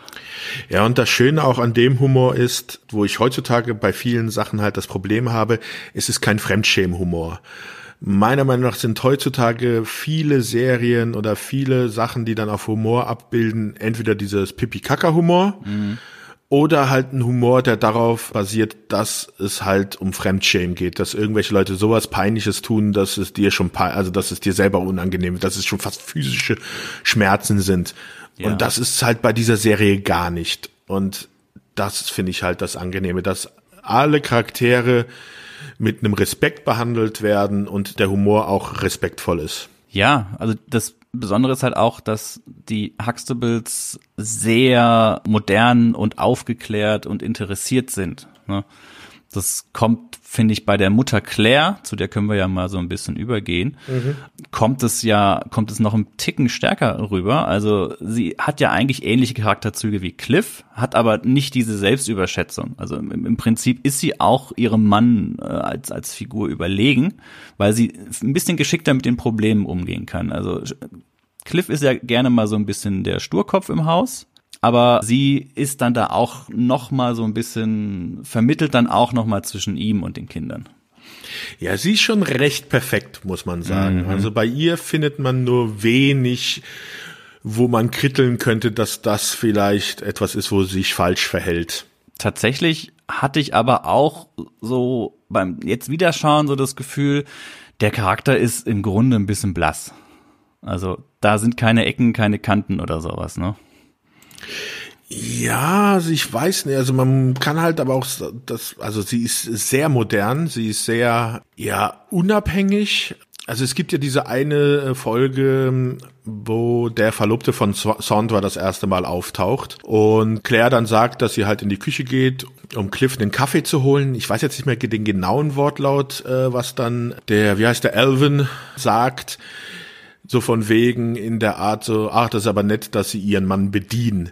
Und da lässt dann Claire Huxtable eine Rede los für die Gleichberechtigung von wegen, dass sie ihrem Mann halt einen Kaffee holt, weil sie ihm einen Kaffee holen will und nicht, weil es die Konvention dieser Zeit ist, ihr oktroyieren. Also das ist schon, das ist schon harter Tobak, was sie da von sich loslässt. Also das ist schon hier Frauenrechte nach vorne. Das ist und das so in den 80ern. Ja, das ist sowieso öfters ein Thema, das aufkommt. Es gibt ja auch diese Folge, wo es darum geht, ob die Frau äh, dem Mann immer ein warmes Essen zu kochen hat, wenn er nach Hause kommt. Mhm. Und wie da die, die Regeln sind. Also es gibt dann irgendeine, in irgendeiner Folge ist es so, sie geht zur Arbeit und Cliff sagt dann hier, ich äh, werde dann was kochen zu Hause. Und dann fragt sie ja. Ich glaube, das ist auch die, das geht da auch mit Elvin, ist das, das ja. Kann es auch sein. Und dann ja. wird es halt äh, der Reihe nach durchdiskutiert. Ähm, in welcher, ja, ob das denn normal ist, dass die Frau quasi äh, arbeiten geht und eigentlich hat sie doch zu Hause zu sein und dem Mann das zu essen, zu kochen. Ne? Nee, nee, ich erinnere mich wieder an die Folge. Und zwar ist das einer, der mit der Tochter, mit der Denise ausgehen will und äh, Cliffs hinterhält sich dann auf dem Sofa mit ihm, wie er denn zu gewissen Themen steht, von wegen, ja, wenn er nach Hause kommt, ob dann warmes Essen zu Hause auf dem Tisch ja, stehen soll genau, oder sowas, genau, ja. ja. Und das hat ja auch wieder genau diese, diese Thematik. Und das ist ja aber auch wieder dieses Aufgeklärte, dass es bei den Huxtables ja völlig in Ordnung ist, so wie das läuft. Also da werden ja die Aufgaben schon geteilt, ne? Ja, das ist, das ist ein Idealzustand bei der Familie. Also, ja. das haben wir heutzutage nicht mehr bei vielen Familien, glaube ich. Mhm. Ja, stimmt, jetzt wo du sagst, die Serie hat ja schon ein sehr, ein sehr idealisiertes Familienbild, zeigt sie, ja. ja. Kurz noch was zu Claire, äh, die Darstellerin Felicia Rashad. Genau. Ja. Wie auch immer das ausgesprochen wird. Ja, ja, also in Texas geboren. Ähm, sowieso jetzt die ganzen Darsteller ähm, aus der Serie neben Bill Cosby, wie so oft, da kam sonst nicht mehr so viel ähm, Bezug auf die Serie, vor allem bei den Kindern. Ähm, hast du noch irgendwas zu ihr gefunden? Ja, also sie ist halt in Mexiko groß geworden. Die ähm, Eltern sind wegen der Rassenprobleme aus Amerika rausgezogen, wollten, dass ihre Kinder, sie hat nämlich noch eine Schwester, und in einem Umfeld aufwachsen, wo es nicht diesen Rassismus gibt. Deswegen sind sie nach Mexiko gezogen. Ihre Mutter ist eine, äh, hat einen Pulitzerpreis mal gewonnen, ist eine Poetin und Kunstdirektorin. Der Vater war Kieferorthopäde. Ja, und was man dann nochmal zu ihrem Leben dazu sagen kann, ist, sie war verheiratet mit dem Leadsänger der Village People. Mhm. Und da ganz interessant ist, dass Bill Cosby sie den, diesen Weg hinuntergeführt hat und der Trauzeuge war O.J. Simpson. also hat sie doch anscheinend mit häufiger mit zwielichtigeren Charakteren zu tun gehabt. Okay. Ja, ich habe noch aufgeschrieben, sie hat bei Creed spielt sie ja, glaube ich, die genau. Mutter von äh, Mutter, ja. Apollo Creed. Ne? also Creed, ja. du hast zwar gesagt, dass es bei den anderen bei allen ein bisschen wenig, also dass man sie haben alle noch Sachen gedreht und das eigentlich auch recht kontinuierlich, aber eher unbekanntere Sachen bei uns, also Sachen, die jetzt nicht so ins Augenmerk äh, reintreten. Und da ist halt Felicia mit den Creed-Filmen schon eher eine kleine Ausnahme. Mm, ja, aber sonst habe ich da auch äh, nichts weiter, ja. Ähm, ich würde die vorschlagen, die anderen Figuren, die Kinder machen wir jetzt so im, vom Alter her in absteigender Reihenfolge. Also die älteste zuerst, die Sondra. Ja, zu der Rolle ähm, ganz interessant. Die ist ja in der Pilotfolge ist sie noch nicht aufgetaucht. Da mhm. wurde auch noch von vier Kindern gesprochen in der Pilotfolge. Die Rolle wurde dann später hinzugefügt, da Bill Cosby der Meinung war, man sollte auch in der Serie vielleicht schon mal einen Charakter einführen, der auch schon ein bisschen College ist, also der schon einen gewissen schulischen Erfolg hinter sich hat, um auch die Sachen ein bisschen zu beleuchten. Deswegen wurde dieser Charakter dann eingeführt. Äh, Bill Cosby wollte eigentlich, dass Vanessa Williams diese Rolle spielt. Die konnte das dann aber nicht übernehmen, weil sie gerade zu der Zeit zur äh, Miss America gekürt worden ist und vom Aussteller dieser Misswahl nicht die Erlaubnis bekommen hat, die Rolle zu kriegen. Dann stand zur Auswahl, dass man Whitney Houston. Ja, das finde ich total interessant, gell? Also damals ja. 21-jährige Whitney Houston. Ach, wir haben den Namen der, der Schauspielerin noch gar nicht genannt. Sabrina Le, LeBeouf. Beuf. Ja, genau. Ja. Äh, Whitney Houston hat die Rolle dann aber auch nicht angenommen, weil sie sich dann doch eher auf die äh, musikalische Karriere konzentriert hat und deswegen nicht so viel Zeit gehabt hätte, ha. in der Serie mitzuspielen. Musikalische Karriere. Hätte sie sich mal für die Serie entschieden. Das mit der Musik war ja nichts bei ihr. ja, nein, natürlich. War wahrscheinlich das Sinnigste. Hat mich an die Sache mit Baywatch erinnert, dass Leonardo DiCaprio ja auch in der Rolle des ähm, Sohns von Mitch ja eigentlich mal hätte ja auftauchen sollen. Der hat aber nicht gesungen. Nee, er hat nicht gesungen, aber es ist interessant, wie die Karriere hätte anders verlaufen können, wenn da eine Entscheidung gefallen wäre. Ich sag mal, wenn Whitney ja. Houston diese Rolle gehabt hätte, dann wäre sie mit Sicherheit äh, bei den Cosbys versumpft und die Musikkarriere hätte sich so nicht entwickelt, wie es sich entwickelt hat. Ne? Oder sie wäre nach der ersten Staffel komplett wieder raus. Ja, oder weiß. das, ja, kann, kann auch sein. Ansonsten zu der Schauspielerin selber kann ich jetzt, habe ich eigentlich nicht recht so viel gefunden. Die ist jetzt wirklich die, die, glaube ich, dann am wenigsten noch danach gemacht hat. Ja, also ich habe noch eine Sache gefunden, dass es wohl zu der Zeit, als die Serie lief, gab es eine Kontroverse, dass, weil ihre Hautfarbe etwas heller war als von den anderen Darstellern mhm. in der Familie.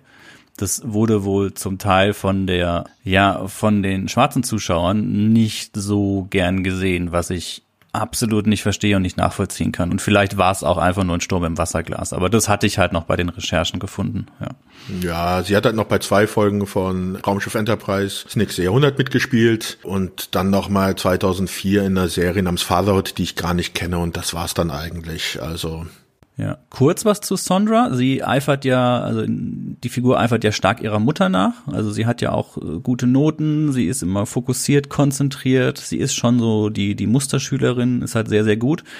Im Laufe der Serie ändert sich das dann aber, all die Pläne ähm, lösen sich ja irgendwie auf. Ja, ist dann sehr lustig. Also sie heiratet ja dann diesen Alvin-Charakter, der schon auch in der zweiten Staffel, also sie ist in der ersten Staffel äh, ist sie nur hin und wieder und in der zweiten bis achten Staffel gehört sie eigentlich zum festen Cast, mhm. hat aber trotzdem so die wenigsten Folgen von den Kindern in denen sie auftritt. Äh, schon recht am, schon in der ersten Staffel taucht auch ihr Freund Alvin halt auf den, mit dem sie dann verlobt ist, den sie später auch heiratet und Kinder kriegt. Und äh, so der größte Bruch dieses Charakters ist, äh, ich weiß jetzt nicht, welche Staffel das ist, die vierte oder fünfte, wo sich Elvin und Sandra dann entscheiden, sie haben halt ihren Abschluss gemacht, aber dass sie damit nichts machen wollen, sondern ein Wildlife-Laden mhm. aufmachen. Dann gibt's halt auch sehr schöne Folgen. Sie ziehen in New York in echt eine heruntergekommene Wohnung und Cliff und äh, Claire besuchen sie dann und müssen halt sich echt zusammenreißen, um nicht ihnen die Leviten zu lesen, weil in der Wohnung es gibt kein sauberes Wasser, da kommt braunes Wasser aus dem Ding, aus dem Wasserhahn wegen Power Surges, also Überspannung, explodiert manchmal das Essen in der Mikrowelle, das Fenster geht nicht richtig zu und da werden sie dann auch schwanger und äh, da ist dann das erste Mal, wenn dann wirklich die Eltern sagen, also so geht's nicht weiter. Mhm. Äh, dass ihr könnt ihr kein Kind großziehen. Also merkt man auch, wie tolerant die Eltern sind. Also sie, sie finden es nicht gut, aber sie sagen es ihr nicht offen ins Gesicht. Erst zu dem Zeitpunkt, wo es darum geht, okay, sie kriegen ein Kind und sie den Eltern, also den beiden klar ist, also dass hier ein Kind nicht groß werden kann, erst dann greifen sie ein und sagen, Leute, äh, schaut mal, was ihr gerade hier macht. Ja, also ja, doch, also so typische elterliche Sorge, aber halt dann auch wieder sehr in Maßen und sehr gesteuert von den beiden. Ne? Also man hat selten in der Serie hat man so diese ganz krassen Streitfälle zwischen den Eltern und den Kindern. Ne? Ja, es wird nie geschrien. Ja. Also wenn Stimmt. Streitigkeiten sind, wird das immer ausdiskutiert. Es wird nie irgendwie sich gefetzt. Äh, doch einmal streiten sich äh, Denise und Vanessa, aber mit den Eltern, da wird nie geschrien oder irgendwas. Ja, das ist auch schon wieder sehr ideal, ne? Ja. Okay. Kommen wir zum Gegenpart, der Denise, die zweitälteste Tochter, die ja so in der, in der Rolle, in der Serie so das Gegenteil von der Sondra ist. Sie ist sehr sprunghaft. Gespielt von Lisa Bonet. Alles in Ordnung, Sebastian? Ja. ah, ich hatte schon als Teenager einen kleinen, kleinen Crush auf sie. Ja, ja, ja. Ja. kann, man, kann man verstehen. Die Haare, ne?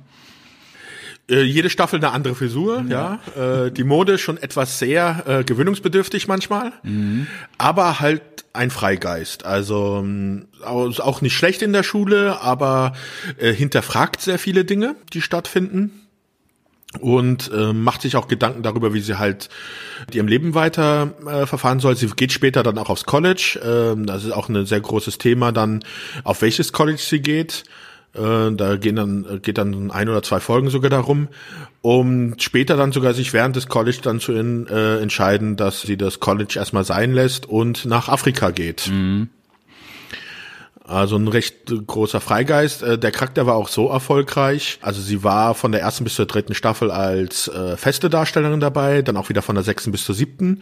In der vierten und fünften Teil, äh, Staffel war sie nur teilweise dabei. Und das lag auch daran, da es eine Spin-off-Serie, äh, Spin-off-Serie gab. College Fieber, ne? die kenne ich sogar noch, ja. Ja, im Englischen A Different World. Ihr Auftreten ist jetzt auch, dass es weniger war in der, dieser Staffel. Das lag aber auch nicht nur mit dem Spin-off zusammen, sondern auch durch, ja, wie soll ich sagen, durch ihr privates Leben. Ähm, in der Zeit, kurz nach Beginn der Serie, ist sie nämlich mit Lenny Kravitz zusammengekommen, der zu dem Zeitpunkt noch kein bekannter Musiker war. Äh, und die beiden haben geheiratet. Sie hat dann den Film Angel Heart gedreht, das so ihrem Image doch recht geschadet hat, also diesem äh, Cosby Show Image, weil in diesem Film doch sehr viele Nackt- und Sexszenen vorgekommen sind und es um Voodoo, den Teufel und sowas ging. Ja, ein bekannter, also Angel hat ein bekannter 80er Jahre Psychothriller ja. von, von Alan Parker, also ähm mit Mickey Rook und Al Pacino, ja. ja. Also ein sehr guter Film auf jeden Fall, aber das hat so ein bisschen ihren Ruf geschädigt äh, für die Bill Cosby Show. Ja, natürlich, weil du da diese krasse äh. Familienschiene hast und Angel Hart hatte damals im Original eine FSK von 18 ja. Also schon ganz harter, ganz harter Tobak damals. Und wenn sowas dann parallel läuft, ja, wer sie da beraten hat, dass das eine gute Idee ist, weiß ich ja auch nicht. Hm. Ja, und es war auch so, dass die Macher sie eigentlich aus der Serie rausschmeißen wollten. Bill Cosby selber hat gesagt, also er war auch nicht sehr erfreut davon, dass sie da mitgemacht hat, aber er hat gemeint, also rausschmeißen, das geht nicht. Diese, diese Spin-off-Serie, die ist auch so ein bisschen, hängt auch mit Bill Cosby zusammen in dem Sinne, dass er wohl auch ein bisschen da im Hintergrund die Fäden gezogen hat, dass diese Serie entstanden ist, da er nämlich auch wollte, dass im Anschluss an die Bill Cosby Show halt auch noch weiter eine Serie läuft, wo es halt um äh, Schwarze und sowas geht. Mhm. Und deswegen hat man äh, diese College Fieber Serie wurde dann halt auch gemacht und da hat sie dann einen Part gekriegt, ist aber nur drei äh, Jahre bei College Fieber geblieben da es nämlich dann zu der Zeit auch zu Problemen in der Ehe mit Lenny Kravitz gekommen ist, sie dann auch so ihre Arbeitsmoral etwas gelitten hat, sie halt nicht unbedingt immer rechtzeitig bei der Arbeit war, äh, manchmal auch gar nicht aufgetaucht ist. Ja, sehr unzuverlässig. Wurde, ja. ja. wurde sie dann bei College Fieber rausgeschmissen und ist dann wieder bei der Cosby Show etwas häufiger aufgetreten.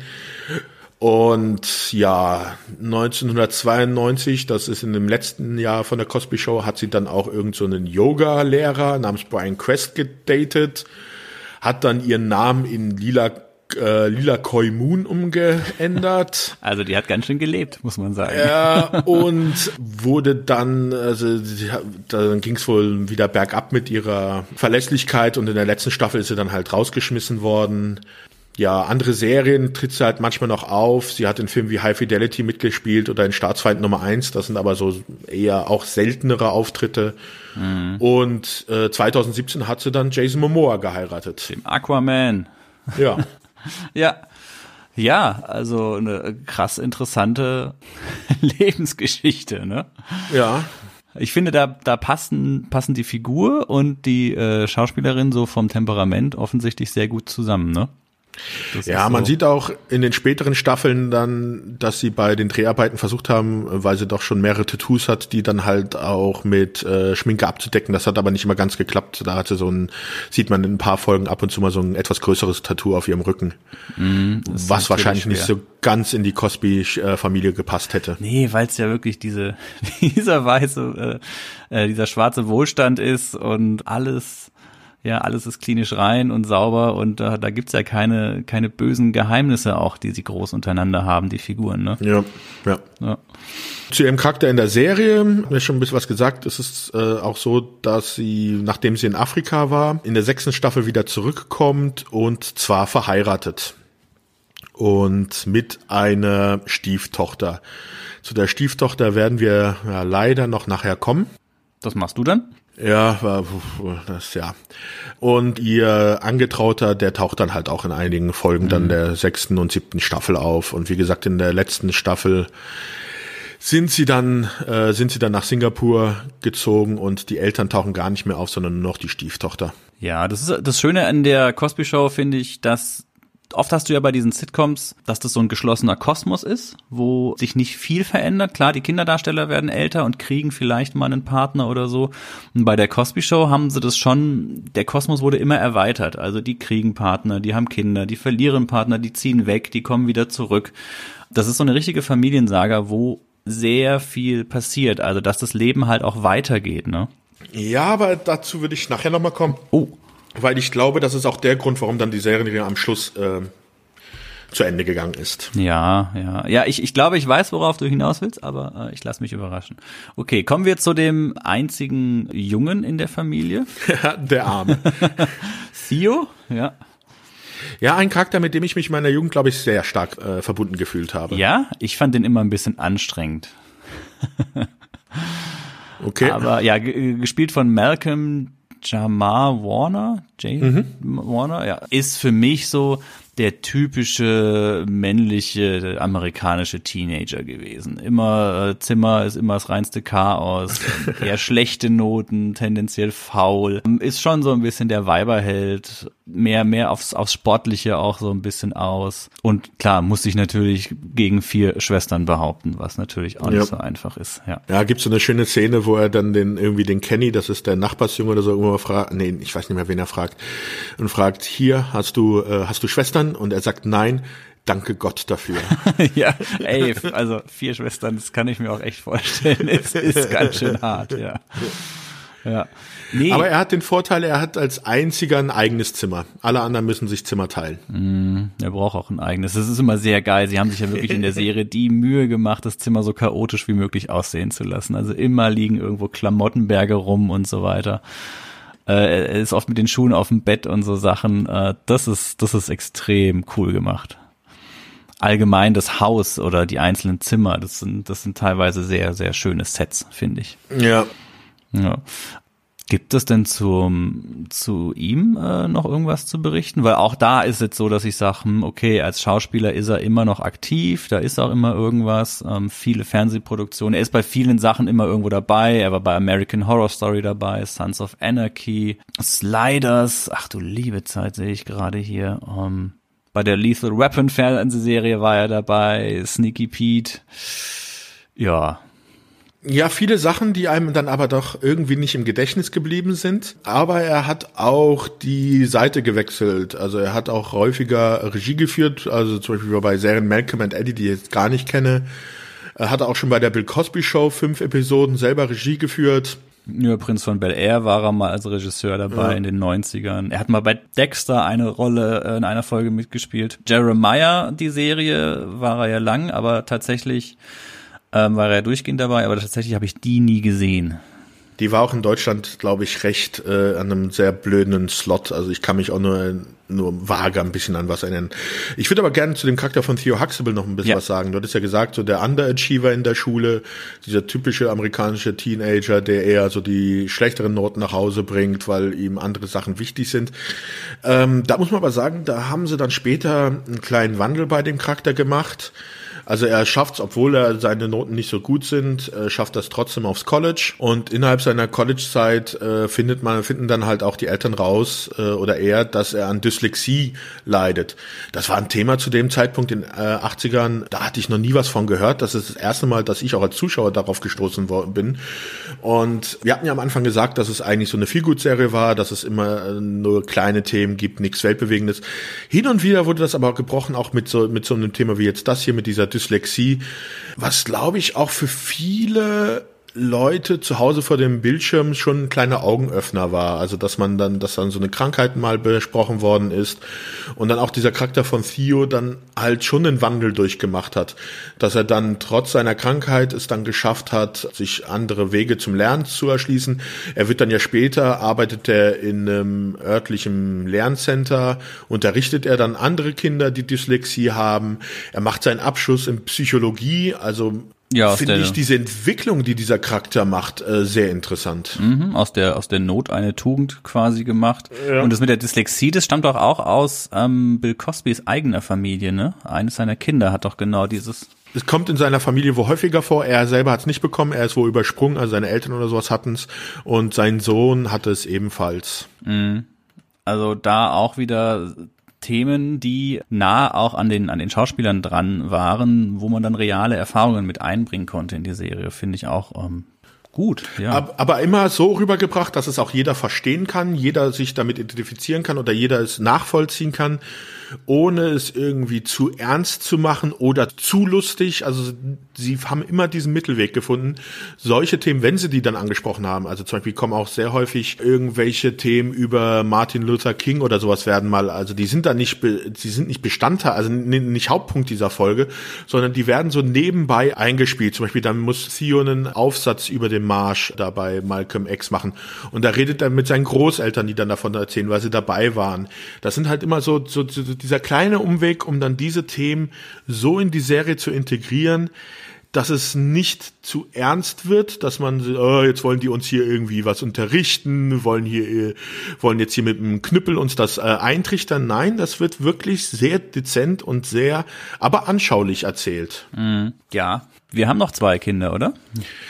Ja, zwei der äh, leiblichen Kinder. Als nächstes kommt dann Vanessa Huxtable, gespielt von der Tempest Bledsoe. Danke, dass du den Namen ausgesprochen hast. Ich hatte echt so Überlegungen. Ich weiß nicht, ob es richtig ist, wie immer. Nee, halt, das ist die zweitjüngste, das ist nicht die jüngste Tochter, genau. Ja. Die zweitjüngste. Äh, normalerweise A-Schülerin, also wirklich äh, das Vorzeigekind die zu Hause so ein kleiner Naseweiß ist. Ja, diese, diese hochgestochene äh, Ausdrucksweise. Ne? Im, im mhm. Deutschen haben sie das sehr schön gemacht. Also da haben sie wirklich sich die Mühe gemacht, auch immer irgendwelche Wörter zu nehmen, die äh, ein Kind in dem Alter niemals aussprechen würde. Aber viel habe ich tatsächlich sonst auch nicht zu äh, Vanessa gefunden. Also zu äh, der Rolle jetzt meinst du oder zu? Äh, sowohl die äh, Schauspielerin als auch die Rolle, aber ähm, Helf ja, zu der Rolle kann man auch wiederum sagen, dass, ähm, wie gesagt, sie ist eine A-Schülerin, sie ist so, so die, ein bisschen die Streberin, die mit der die Familie am, eigentlich am wenigsten Probleme hat. Das größte Problem am Anfang in der Serie ist zum Beispiel, dass sie sich schon mit 15 schminken will, was die Eltern nicht erlauben. Also auch wieder hier so eher so die kleineren Sachen. Aber auch da, sie geht dann später auch ans College zum Studieren und auch da kommt dann in der siebten Staffel, das ist glaube ich so ein, wieder so ein kleiner Bruch, wo man sagt, okay, das war jetzt immer die, die Vorzeigetochter, die eigentlich nie was Schlechtes gemacht hat oder wie soll ich sagen, also immer der, der, der äh, Elterns Liebling waren oder sowas, also passt zwar nicht ganz, aber so ungefähr. Und in der siebten Staffel kommt sie dann auf einmal nach Hause und sagt, dass sie sich in den Hausmeister der ihrer mhm. mit ihrem Hausmeister ihrer Uni verlobt hat.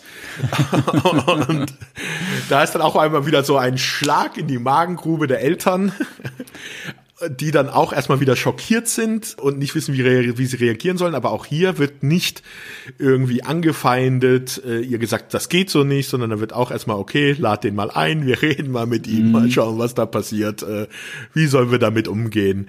Und diese Beziehung dann mit diesem Debbenes, was ja auch ein sehr schöner Name ist, ist dann so in den letzten Staffeln immer wieder so ein, sind sie zusammen, sind sie nicht zusammen, wir haben keine Ahnung, ach, lass die mal machen, die Kinder. So ein On-Off-Ding, ja, ja. Ja. Ja, ähm, von der Schauspielerin selbst hatte ich aber auch sonst nichts weiter gefunden. Ne? Also ja, hat so ein paar so. Sprecherrollen genau bei Paranorman. Ähm, aber ansonsten, ja, da ist auch nicht sehr viel Schauspielerisches dann gewesen. Da habe ich jetzt auch mir nichts dazu äh, niedergeschrieben. Genau, ja. Gut, kommen wir äh, zum kleinsten zu mhm. Rudy, die ich damals immer ganz schlimm fand. da erinnere ich mich noch dran. Ich fand die kleinste fand ich immer ganz furchtbar. Ich voller weiß, Name, voller Name noch ganz kurz. Judith Lillian Huxtable. Okay. Gespielt ja. von Keshia Knight Pulliam. Genau. Ja. Liegt vielleicht auch an der deutschen Synchro, die ich immer sehr, das war so diese typische quäkelnde Kindersynchro, die man im Deutschen oft kleinen Kindern gegeben hat. Das war mir immer ein bisschen too much. Ja, also ich habe es mir jetzt auf Englisch nochmal angeguckt und da muss ich sagen, da hatte ich wenig Probleme mit ihr. Aber auch aus einem Grund, weil normalerweise werden in Serien diese Kinder, die so fünf, sechs Jahre alt sind, immer als sehr, ja, altklug dargestellt. Ja. Altklug und besserwisserisch. Und das geht mir dermaßen auf den Senkel. Mm, ja. Aber das ist bei diesem Charakter von Woody gar nicht. Ich finde, Woody wird wirklich wie ein fünf- oder sechsjähriges Kind dargestellt. Ein Kind, das Angst hat, mal seine äh, oder seine Tabletten nicht nehmen will, weil es unangenehm ist, die sich mit ihren El mit den mit ihren Geschwistern streitet, weil sie immer ausgegrenzt wird, weil sie zu jung ist. Also ich finde diesen Charakter von der Woody doch sehr realistisch und ähm, also ich habe es jetzt auf Englisch geguckt, da ist die Stimme auch noch einigermaßen okay. Da war jetzt wenig Nervpotenzial für mich, muss ich sagen. Ja, ähm, spricht aber auch wieder für die Serie, dass sie halt wirklich sagen, hey, sie wollen alle Schichten oder alle Altersklassen abholen mit ihren jeweils individuellen Ängsten, Wünschen, Bedürfnissen, die in dem jeweiligen Alter vorhanden sind. Vielleicht war es auch einfach so, dass es halt, ich meine, ich habe die Serie gesehen, da war ich sieben, acht, neun Jahre alt ich glaube, in dem Alter findest du dann Kinder, die so vier, fünf Jahre alt sind, eh doof. Deswegen ja. kann das kann das auch sein, ja. Ja, sprichst aber auch einen guten Punkt an. Gerade das, die Kinder ähm, haben sich ja untereinander schon immer wieder so ein bisschen gefetzt, ne? Das ist aber so ganz Ja, aber ganz das klassisch. ist halt normal in Familien. Also ich genau. weiß nicht, du hast ja auch einen Bruder. Also ich habe äh, bei mir zu Hause, wir haben uns regelmäßig gefetzt. Mhm. Also ja, das ist äh, ja guter Bestandteil des Ganzen. Ja. Aber auch hier, die Schauspielerin, habe ich nicht wirklich viel gefunden. Ja, auch in ein paar Rollen. Also eigentlich so, ja, nicht viel, aber kontinuierlich irgendwelche Rollen in Filmen, die mir alle nichts sagen. Mhm. Also ich sage, lese mal ein paar vor. Cutting the Mustard, Death Toll, The Gospel, Beauty Shop, alles Filme so von 2005 bis 2009 kenne ich alle nicht. Wahrscheinlich alles so Fernsehproduktionen. Ja, habe ich leider auch sonst überhaupt nichts. Ich scrolle gerade nochmal durch eine Liste, ja. aber ähm, nee. Also was man zu ihr noch sagen kann, zu der Schauspielerin, ist, dass sie halt auch einen Abschluss an der Universität gemacht, am College gemacht hat, am Spelman College. Und zwar in Soziologie. Also sie hat ihre schulische Ausbildung durch die Schauspielerei nicht äh, vernachlässigt. Mhm. Ich bin jetzt, was die Darsteller angeht, durch. Ich habe mich jetzt so auf die Hauptdarsteller alle ähm, beschränkt. Das war ja auch schon mit der großen Familie relativ viel. Hast du denn noch jemanden, der erwähnenswert ist? Du hast da vorhin was angedeutet. Also es gibt so zwei, drei Charaktere, die man vielleicht nochmal erwähnen sollte, aus verschiedenen Gründen. Das erste wäre Elvin Tibi die Rolle von Elvin Thibodeau, gespielt von Geoffrey Owens, der vor einigen Jahren nochmal zu so einer, ja, wie soll ich sagen, leidlichen Berühmtheit geworden ist als Fotos von ihm veröffentlicht wurden, wie er im Supermarkt äh, Einkaufstüten gepackt hat. Mhm. Als Job. Und da war der Aufschrei in Amerika halt groß. Hier, wie kann das sein? Äh, eigentlich fast kontinuierlich bei der Cosby Show mitgespielt äh, wie kann das sein, dass der Mann jetzt äh, im Supermarkt Einkaufstüten packen muss. Mhm. Er hat sich dann später dazu auch geäußert, dass er das halt nebenbei machen muss, also dass er halt, äh, er hat Familie und Kinder und äh, wenn man sich so seine schauspielerische Övre anguckt, er arbeitet eigentlich regelmäßig, macht jedes Jahr ein, zwei Rollen, was aber immer irgendwie nur kurze, kleine Gastauftritte oder ja, Film, äh, im Film halt Nebenrollen sind, die eher klein sind.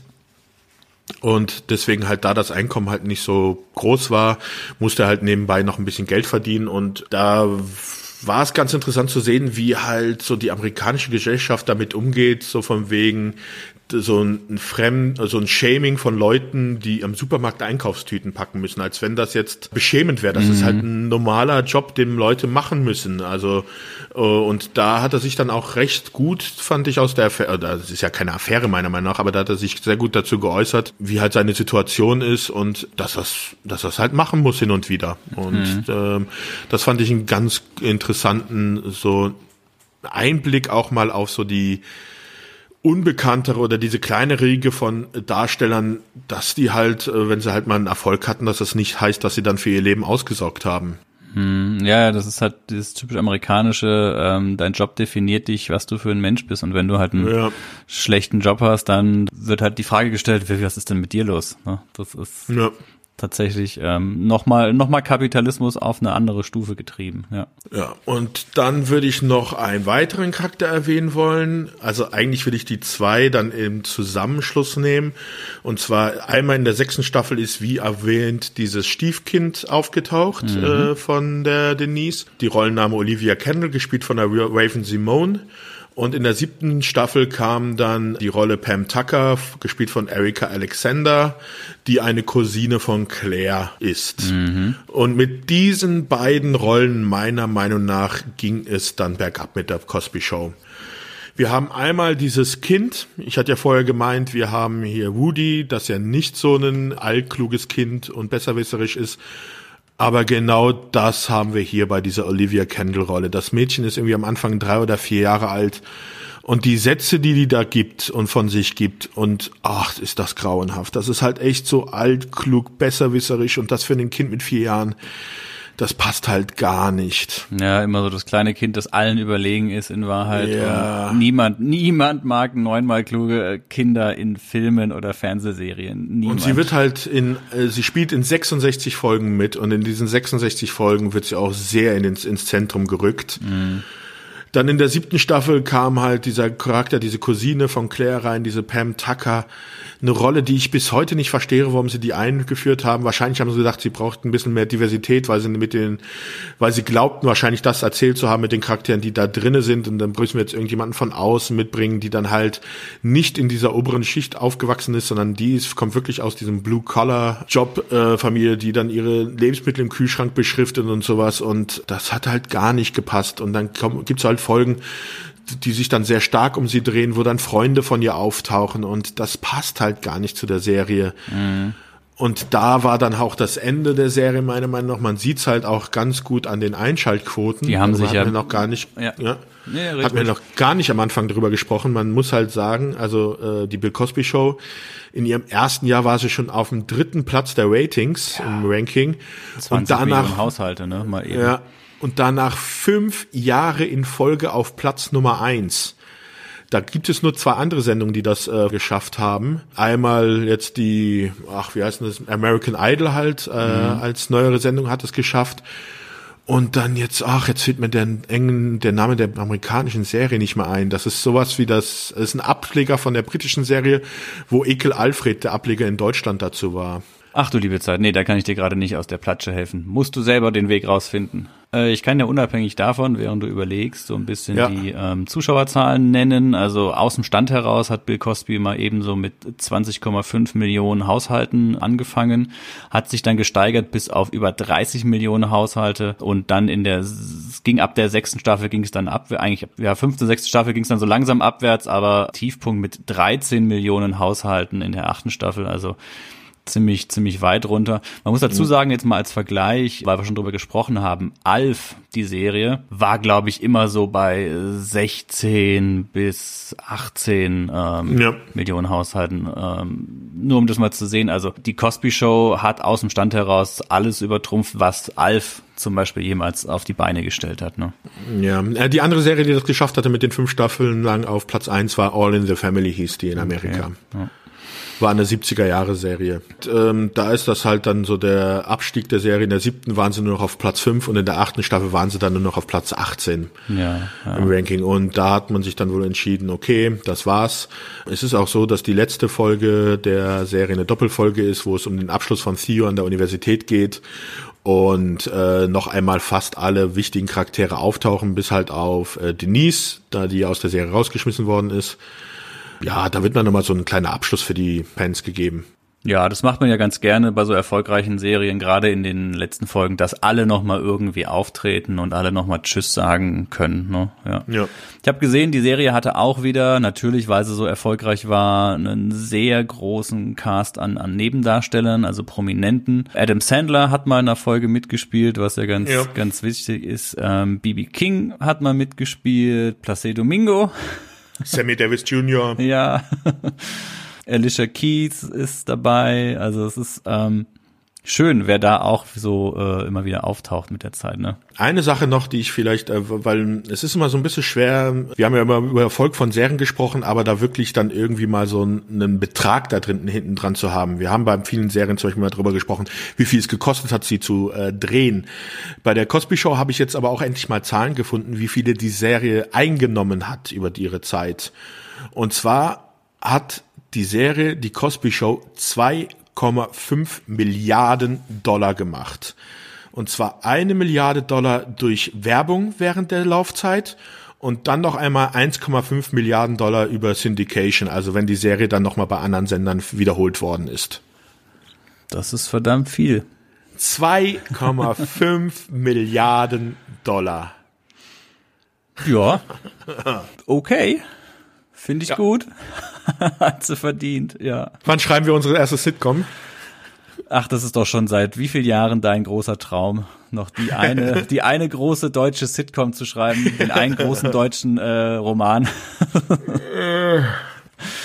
mit dem man raus ist. Ähm, ja, können wir gerne machen. Morgen. ja. Ich will noch mal kurz auf die Kleidung eingehen, die hässlichen Pullover. Das war ja auch dann irgendwann ein ein ein äh, Running Gag, ne? Ja. Ja. Mit den hässlichen Polundern. Also was ich ja auch so schlimm finde, dass er die halt wirklich im Haus trägt, egal ob Sommer ist, ob Winter ist oder sonst irgendwas. Also gerade Cliff hat wirklich die hässlichsten Pullover an, die es gibt. Die Kinder sind auch nicht besser angezogen, aber Wahnsinn. Ach, mir fällt eine Sache noch, sorry, ich muss nochmal gerade zurückgehen zum ja. Untergang der Serie, was ich ganz vergessen habe. Natürlich haben sie auch ab 1989 einen ziemlich großen Konkurrenten im gleichen Zeitslot bekommen, weil die Serie lief donnerstagsabends um 8 Uhr und ab 1989 liefen die Simpsons auf einem anderen Programm zur gleichen Zeit. Mhm, da haben sie ja auch einen Seitenhieb eingebaut. Genau, Dr. Hibbert äh, bei den Simpsons ist eigentlich der Dr. Huxtable ja, dann bei natürlich. ihnen aber auch die äh, Bill Cosby Show. Es gibt dann zum Beispiel einmal eine Folge, wo ich weiß nicht wer, welches der Kinder halt mit der Bart Simpson Maske dann halt mm, ins mhm. Zimmer reinläuft. Das kommt glaube ich noch vor dem Intro immer, gell? Ja. Also zieh das aus, ja. Ich glaube, es ist die kleinste oder die die die zweitkleinste, ja. ja, wieder zurück zu den Klamotten. Aber das sind halt die 80er, 90er. Ich glaube, ähm, das hat einfach dazu gehört. Ja, äh, das ist ja, wie ich es eingangs schon gesagt habe, gerade bei den Intros siehst du so richtig, wie sich auch die Musik ein bisschen anpasst, wie sie mal so zeitweise so ein bisschen auch ins Hip-Hop-mäßige gehen, was die Musik angeht. Ein bisschen weg vom Saxophon, dann werden ja auch so, so Hintergründe gezeigt, wo dann die ganzen Darsteller so als Figuren an die Wand gesprayt sind, so Graffiti-mäßig. Mhm. Da gehen sie dann eher so in dieses, ey, yo, cool, äh, die Richtung hin. Passt nicht so ganz, finde ich, zu dieser klassischen Familie, die sie ja sonst darstellen, ne? Ja. Ja, aber du hast was Schönes gesagt, die Serie hat dann so ein bisschen am Ende die Geschichte ihrer Darsteller auserzählt, ne? Glaube ich schon. Also das ist, was, was, was für Familienprobleme willst du denn über neun oder zehn Jahre erzählen? Irgendwann mhm. mal wiederholt sich das. Also du hast es ja schon gemerkt, es gab diese äh, Folge, wo Denise zurückgekommen ist aus Afrika und war verheiratet und dann hast du eine Staffel, ein oder zwei Staffeln später Vanessa, die nach Hause kommt von der Uni und erzählt, dass sie mit dem Hausmeister verlobt ist. Das sind schon sehr ähnliche Themen. Mhm. Und dadurch, dass halt auch die Kinder größer werden und eher das Haus verlassen, äh, werden dann halt auch da die Geschichten wahrscheinlich ein bisschen weniger und ich find's gut. Also meiner Meinung nach hätte man vielleicht sogar schon zwei Staffeln vorher aufhören können. Äh, man hätte diese, diese Stieftochter und dann auch diese Cousine, die hätten nicht sein müssen. Aber sagen wir es mal so, die Folgen waren jetzt nicht unerträglich. Man konnte sich's angucken, aber der Humor war halt nicht mehr ganz so gut wie vorher. Ja, irgendwann ist man da auch wahrscheinlich einfach, ist das Repertoire erschöpft. Aber das ist ja oft ja. so bei solchen Serien, die wirklich gut laufen und selbst da 13 Millionen Zuschauer, davon können manch andere Serien nur träumen, wenn sie sowas noch äh, auf dem absteigenden Ast quasi haben. Ja. Aber es ist schon so, dass dann immer wieder neue Figuren reingeschrieben werden. Das sind dann noch so die, ja, keine Ahnung, die, die Wiederbelebungsmaschinen, die nochmal irgendwie an die Serie rangestöpselt werden, um zu sehen, ob sie dann vielleicht doch nochmal ein bisschen länger durchhält. Aber ähm, sie haben sie dann irgendwann gelassen und gerade Simpsons war natürlich ein super starker Konkurrent. Und ich glaube auch, dass dieses heile Welt-Konzept, was es in der Cosby Show ja irgendwie schon immer im Mittelpunkt steht, dass das sich auch irgendwann überlebt hat, ne? Ja, das ist sowieso eine Frage, die, ähm, die mich interessieren würde, dass dieses Konzept der Familienserie, ob es das heutzutage eigentlich noch so gibt. Also es, es waren ja so in den 80ern, 70ern, 60ern oder sowas so I Love Lucy und was weiß ich nicht. Also das war ja, das waren ja die äh, Gassenhauer, die Serien, also wirklich die Familienserien. Aber heutzutage, was hast du da noch so großartig als Familienserien? Es gibt nicht mehr diese Clan-Serien wie Dallas, Falcon Quest oder Denver. Wenn, dann hast du halt so jetzt deine Soap-Operas, da geht's aber eigentlich nicht mehr um eine Familie, sondern dann hast du dann irgendwie, was weiß ich nicht, da irgendwie deine zusammengewürfelten Dinger. Also ich glaube, dass dieses Konzept der Familienserie so ein auf dem absteigenden Ast ist, falls es es überhaupt noch gibt. Ja, also mir fällt gerade ein, Fuller House existiert seit 2016 und hat noch dieses. Ähm ja, aber das ist auch schon wieder eingestellt. Modern Family könnte man noch als Familienserie sehen, ja. Ja, die Thundermans, aber das ist halt auch schon wieder. Das ist, ja, aber das ist Kinderserie, meiner Meinung nach. Also das kannst du keinem Erwachsenen, also es kommen zwar alle vor, aber äh, Erwachsene werden da nicht, äh, das ist, das ist ja das Besondere an dieser Familienserie, dass jede Generation irgendwie eine Figur hat, mit der sie sich identifizieren können. Und das hast du halt bei The Thundermans oder diesen ganzen Nickelodeon-Serien nicht. Das ist halt wirklich für Teenager. Da ja, wird ja. sich jetzt kein 40, also außer vielleicht so ein paar Nerds wie wir äh, davor setzen, aber so der normale 40-jährige Schichtarbeiter, der wird sich das nicht angucken. Ja, also diese klassische, ja, du hast ja, diese klassische Familien-Sitcom, die äh, Familie als Thema hat und die auch von der ganzen Familie gemeinsam geschaut wird. Du hast du schon, glaube ich, irgendwie bisschen ja. recht, dass das nicht mehr so das Ding ist heutzutage. Da hattest du auch in den 80ern in Deutschland diese Ich heirate eine Familie und sowas. Also wirklich dieses, wo es dann wirklich um diese Familien ging, auch wenn es für eine Patchwork-Familie ist oder so, aber wo jeder irgendwie sich damit identifizieren konnte. Und das, heutzutage ist das alles so irgendwie zusammengeschnitten halt auf deine Zuschauer präferierte, also auf deine präferierte, präferierte Zuschauergruppe. Hier, ich will jetzt die 30 bis 40-Jährigen ansprechen. Hier wollen wir den 16 bis 20-Jährigen. Hier wollen wir die Fantasy Fantasy-Fans, hier wollen mhm. wir die mhm. Horror-Fans, aber so eine übergreifende Serie. Vielleicht könnte man noch sagen, so ein bisschen Big Bang Theory. Aber ah, es schlägt ja sehr stark in diese Nerd-Ecke. Also ja, das hat aber sich vielleicht auch rausentwickelt über die Jahre. Ne? Ja, das ist ist dann einfach zu einem Phänomen geworden. Also natürlich am Anfang aus der Nerd-Ecke, aber ja, aber was hast denn du heutzutage für Sitcoms? Du hattest da Tour in the Half Man, das ist halt auch schon sehr speziell. Jetzt hast du da irgendwie diese Moms auf Pro 7, da wird sich auch kein Kind damit identifizieren mhm. können. Ja, stimmt, das ist jetzt mehr, also diese, diese gewaltige Mammutaufgabe, eine Serie für alle zu schaffen, die jeden irgendwo abholt, sehe ich tatsächlich aktuell auch nicht. Also da wird dann eher die Nische bedient, wobei die Nischen halt mittlerweile groß genug sind, ne? Also ja. Ja, vielleicht können uns ja unsere Zuhörer da vielleicht mal, vielleicht übersehen wir gerade irgendwie was, ist uns entfallen, was wir einfach jetzt nicht berücksichtigen. Gibt es denn diese Familienserie noch? Kennt ihr da irgendwas, was es jetzt zurzeit gibt? Ja. Was man da irgendwie dazu zählen könnte? Weil ja. ich finde es schade, weil äh, diese Familienserien sind halt häufig auch wirklich diese Feelgood-Serien, diese Serien gewesen, wo sich mal auch die Familie zusammen vor den Fernseher setzen konnte, dann ihre Folge angeguckt hat und jeder hatte seinen Spaß dabei. Heutzutage ist es ja wirklich so, also es gibt wenig Sachen, wo ich mich mit meinen Eltern davor setzen kann, um die zusammen zu gucken und wir dann äh, zusammen auch dann Spaß dran haben. Das ist halt, finde ich schade, weil das war halt auch so was Familienverbindendes. Ich weiß früher in den 80er Jahren auch zum Beispiel dann äh, diese Weihnachtsserien vom ZDF, da hast du dann, das war auch familientauglich, da hat dann die ganze Familie davor gesessen und man hat zusammen sich das angeguckt und hatte so ein Familiengefühl. Und das ist heutzutage guckt irgendwie jeder sein eigenen Ding. Der guckt das auf Netflix, der kommt, guckt das auf Amazon Prime, der guckt das im Fernsehen. Ich sehe es selbst, selbst bei meinen Eltern, wenn ich zu Besuch bin, da ist es so, meine Mutter guckt im Fernsehen das eine und mein Vater auf dem Tablet das andere. Mhm. Ja, ja, ja, das ist bei mir nicht anders. Mir ist gerade noch eingefallen, aber das ist natürlich auch sehr nischig, ähm, eine Reihe betrüblicher Ereignisse, also die neue Lemony Snicket Serie. Aber das ist natürlich auch schon sehr ähm, schwarzer Humor und damit auch nicht für jeden. Aber das, ja, das ist zumindest halt so Genreserien. Ja, das ja, ist, äh, aber das ist zumindest sowohl für Kinder als auch Erwachsene kann man das gut zusammen gucken. Ne? Ja. Aber es ist natürlich kein Vergleich zu sowas ja. jetzt wie die Cosby Show. Ja, das war so beim Ansehen bei mir ganz interessant mit der Cosby Show. Äh, ich weiß, dass ich die als Kind schon immer gern gesehen habe. Also ich habe mich da sehr gefreut. Wie gesagt, bis auf die Tanzintros. Aber das war schon so ein Ding, wo es hieß, um die Uhrzeit will ich zu Hause sein, um Cosby Show zu gucken. Mm, allerdings war das jetzt auch nie so eine Serie, die ich, ja, die für mich so in den Alltag eingeflossen ist. Also wie jetzt zum Beispiel bei Alf oder Schrecklich nette Familie oder auch Seinfeld. Das sind Serien, die, die sind fest bei mir verankert. Die zitiere ich regelmäßig, die grabe ich auch immer mal wieder aus. Das ist was, was immer da ist. Bei der Cosby Show war es jetzt tatsächlich so, dass ich sag mal, die letzten 30 Jahre nicht groß an diese Serie gedacht habe. Trotzdem war es für mich so, dass ich nach dem Angucken der ersten paar Folgen und wo ich dann so reingekommen bin, hat es echt ein, ein wohliges Gefühl hintergelassen, hinterlassen. Die habe ich gerne gesehen, unabhängig von der Person des Bill Cosby. Also das, diese, der, ja, die Person Bill Cosby ist immer mehr und mehr in den Hintergrund gerückt, je mehr ich diese Serie gesehen habe. Und dann spielte das auch an sich für mich keine, keine Rolle.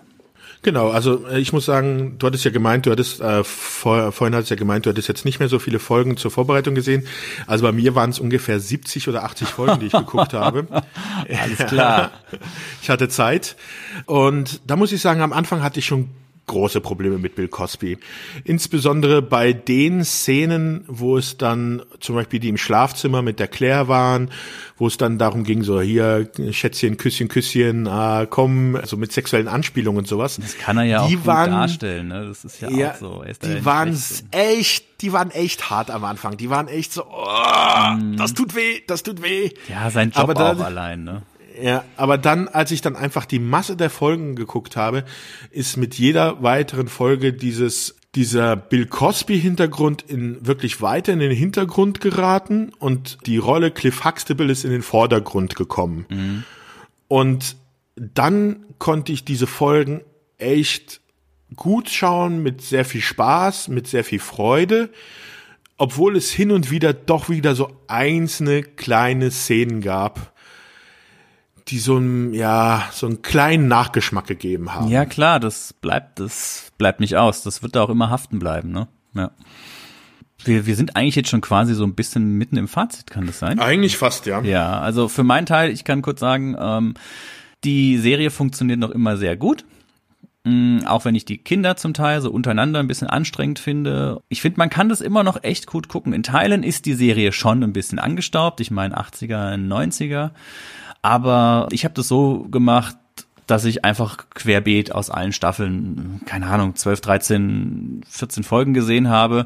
Und ich habe das Gefühl, das kann man noch ganz gut machen. So quer einfach mal ein paar Folgen schauen und sich das in Erinnerung rufen. Und die, die Witze sind schon gut noch immer. Demnach, ja, gibt's die Serie zurzeit überhaupt irgendwo oder ist das wieder auch rein DVD, ähm, ja, Blu-ray? Also es ist so, dass die Serie also eigentlich von allen Sendern runtergenommen worden ist. Mhm. In Amerika gibt es, glaube ich, noch einen Sender, der mir aber auch vom Namen her nichts gesagt hat, irgend so ein regionaler Kabelsender, äh, auf dem es anscheinend noch läuft. Mhm ich weiß jetzt gar nicht, auf Amazon in Amerika gab's das noch, auf Amazon Prime. Ich weiß jetzt gar nicht, ob es im, Deutsch, ich glaube im deutschen Amazon Prime gab's das nicht. Auch auf irgendwelchen anderen Streaming-Diensten gab es das nicht, so dass man dann wirklich auf die DVD oder Blu-ray zurückgreifen muss. Wobei aber auch hier ich sagen muss, ich hatte mal geguckt, die Preise doch schon recht hochgegangen sind, da wohl auch die Produktion irgendwann mal eingestellt worden ist von den DVDs. Okay, krass. Ja, das ist halt diese dieses, ähm, wir wollen äh, nicht in die Gefahr kommen, irgendwie damit in, äh, damit in Verbindung gebracht zu werden, dass unser Ruf darunter leidet. Mhm. Das ist so, glaube ich, das Problem, dass es gibt, was, was ich wiederum von den Firmen her verstehen kann, aber ich es schade finde, dass äh, so es den Leuten nicht selber die, die Wahl gelassen werden kann, selber zu entscheiden ob sie diese, wie vorhin gesagt, die Kunst vom Künstler trennen können oder nicht oder wie auch immer. Ja, Zuschauer werden da ein Stück weit auch entmündigt, ne? Also ja, ähm, ja. ihnen wird nicht die die Freigabe gegeben, das das selbst zu entscheiden. Ja, stimmt schon. Ist eigentlich eigentlich sehr schade, weil es ist eine gute Serie und es ist eine Serie, die sehr sehr viele Verdienste hat und die viel getan hat. Und dadurch, dass das halt durch die Taten eines einzelnen Mannes jetzt so ja kaputt ist, ist halt super schade und super traurig und ist, wird der Serie an sich auch nicht gerecht. Ne? Wie sieht es bei dir aus? Kann man sich die Serie nochmal ansehen? Das ist halt, wie gesagt, das, was wir, was ich am Anfang gesagt habe, es kommt halt drauf an, ob man es schafft, Cliff Huxtable von Bill Cosby zu trennen. Mhm. Wenn man das nicht schafft, dann würde ich sagen, schaut euch das nicht an, weil dann wird es echt nur ein Krampf und ihr werdet keinen Spaß daran haben, weil es ist halt so, dass Bill Cosby wirklich der zentrale Punkt der Serie ist. Er spielt in allen Folgen mit und spielt in allen Folgen eigentlich hat auch meistens die äh, meiste Spielzeit in den meisten Folgen. Wenn man das sich aber trennen kann, wenn man dann sagt, okay, ich will das jetzt als die Serie an sich schauen, lassen wir das mal außen vor. Es wird einem immer wieder zwar vor Augen geführt, es wird auftauchen, aber man kann es doch einigermaßen gut verdrängen. Für die Leute ein absolutes Ja weil als ich nochmal geschaut habe, besonders so die ersten drei, vier Staffeln, das ist echt großartig, meiner Meinung nach. Es ist witzig, es ist herzerwärmend, es zeigt ein, wie Familien funktionieren können, meiner Meinung nach. Also ähm, man kann das auch als ähm, schon als Vorlage vielleicht so ein bisschen für die eigene Familie nehmen in manchen Situationen, dass man sich mal überlegt, okay, jetzt schreie ich mein Kind vielleicht mal nicht an, weil es irgendwas Böses gemacht hat, sondern ich versuche ihm auf irgendwie eine andere Art und Weise irgendwie nahezubringen, was da das Falsche war. Ja, und ansonsten macht die Serie echt Spaß. Also Familienserie, die Themen sind heutzutage noch aktuell, die da behandelt werden. Also von mir eigentlich ein Daumen nach oben. Ja, würde ich auch sehen. Und wie gesagt, allein die Verdienste, die diese Serie ja geleistet hat, ja. allein deswegen darf man die, glaube ich, nicht unbedingt, ja, deswegen in jetzt irgendwo in die unter, in den unteren Giftschrank packen. Mir fällt noch ein, als Parallele, man könnte, wollte ich eigentlich noch ein bisschen drauf eingehen, die Unterschiede zu alle unter einem Dach der Serie, ne? Die ja auch eine komplett schwarze Cast hat und mhm. ähm, die ja auch sehr, sehr lange lief. Wenn man ich hätte jetzt überlegt, wenn man da bei der Cosby Show Probleme hat, könnte man es mit dieser Serie versuchen, aber dann ist mir halt eingefallen, das ist schon noch ein komplett anderer Ansatz, ne? Das ist ja schon wieder alles viel überdrehter und, und chaotischer. Ja, ja. Das ist zwar auch, das würde ich auch noch zu einer Familienserie zählen, aber es ist halt wirklich durch diesen Stephen Q. Urkel alles over the top. Also das sind mm, nicht jetzt so ja. wirklich die, da werden nicht die Probleme behandelt, die normale typische Familien haben. Ja, also wer hat einen Jungen nebenan wohnen, der irgendwelche wissenschaftliche Dinge baut, wo er sich äh, seine DNA umstrukturieren kann? Ja, ja, ja, stimmt schon. Das ist dann nochmal. Aber über die Serie kann man auch mal gesondert sprechen. Ich meine, die ist ja wirklich auch ein, ein, ein Riesending. Ja, hm, Sebastian, haben wir es einigermaßen geschafft? Hast du das Gefühl, dass wir auf irgendeine Mine getreten sind oder sind wir äh, einigermaßen rausgekommen? Hm, gute Frage. Also ich glaube, ich würde sagen, eigentlich sind wir auf keine Mine getreten, aber das weißt du ja sowieso nie, das wirst du immer erst im Nachhinein rausfinden. Äh, ja, okay. Ja, nee, das ähm, ist tatsächlich, liebe Zuhörer, ihr seid jetzt gefragt, wie seht ihr diese ganze Problematik rund um Bill Cosby, rund um diese Serie? Und das würde natürlich auch uns interessieren, haben wir das einigermaßen sicher um, umschifft oder sicher eingegrenzt, worum es uns hierbei geht oder was das Problem ist?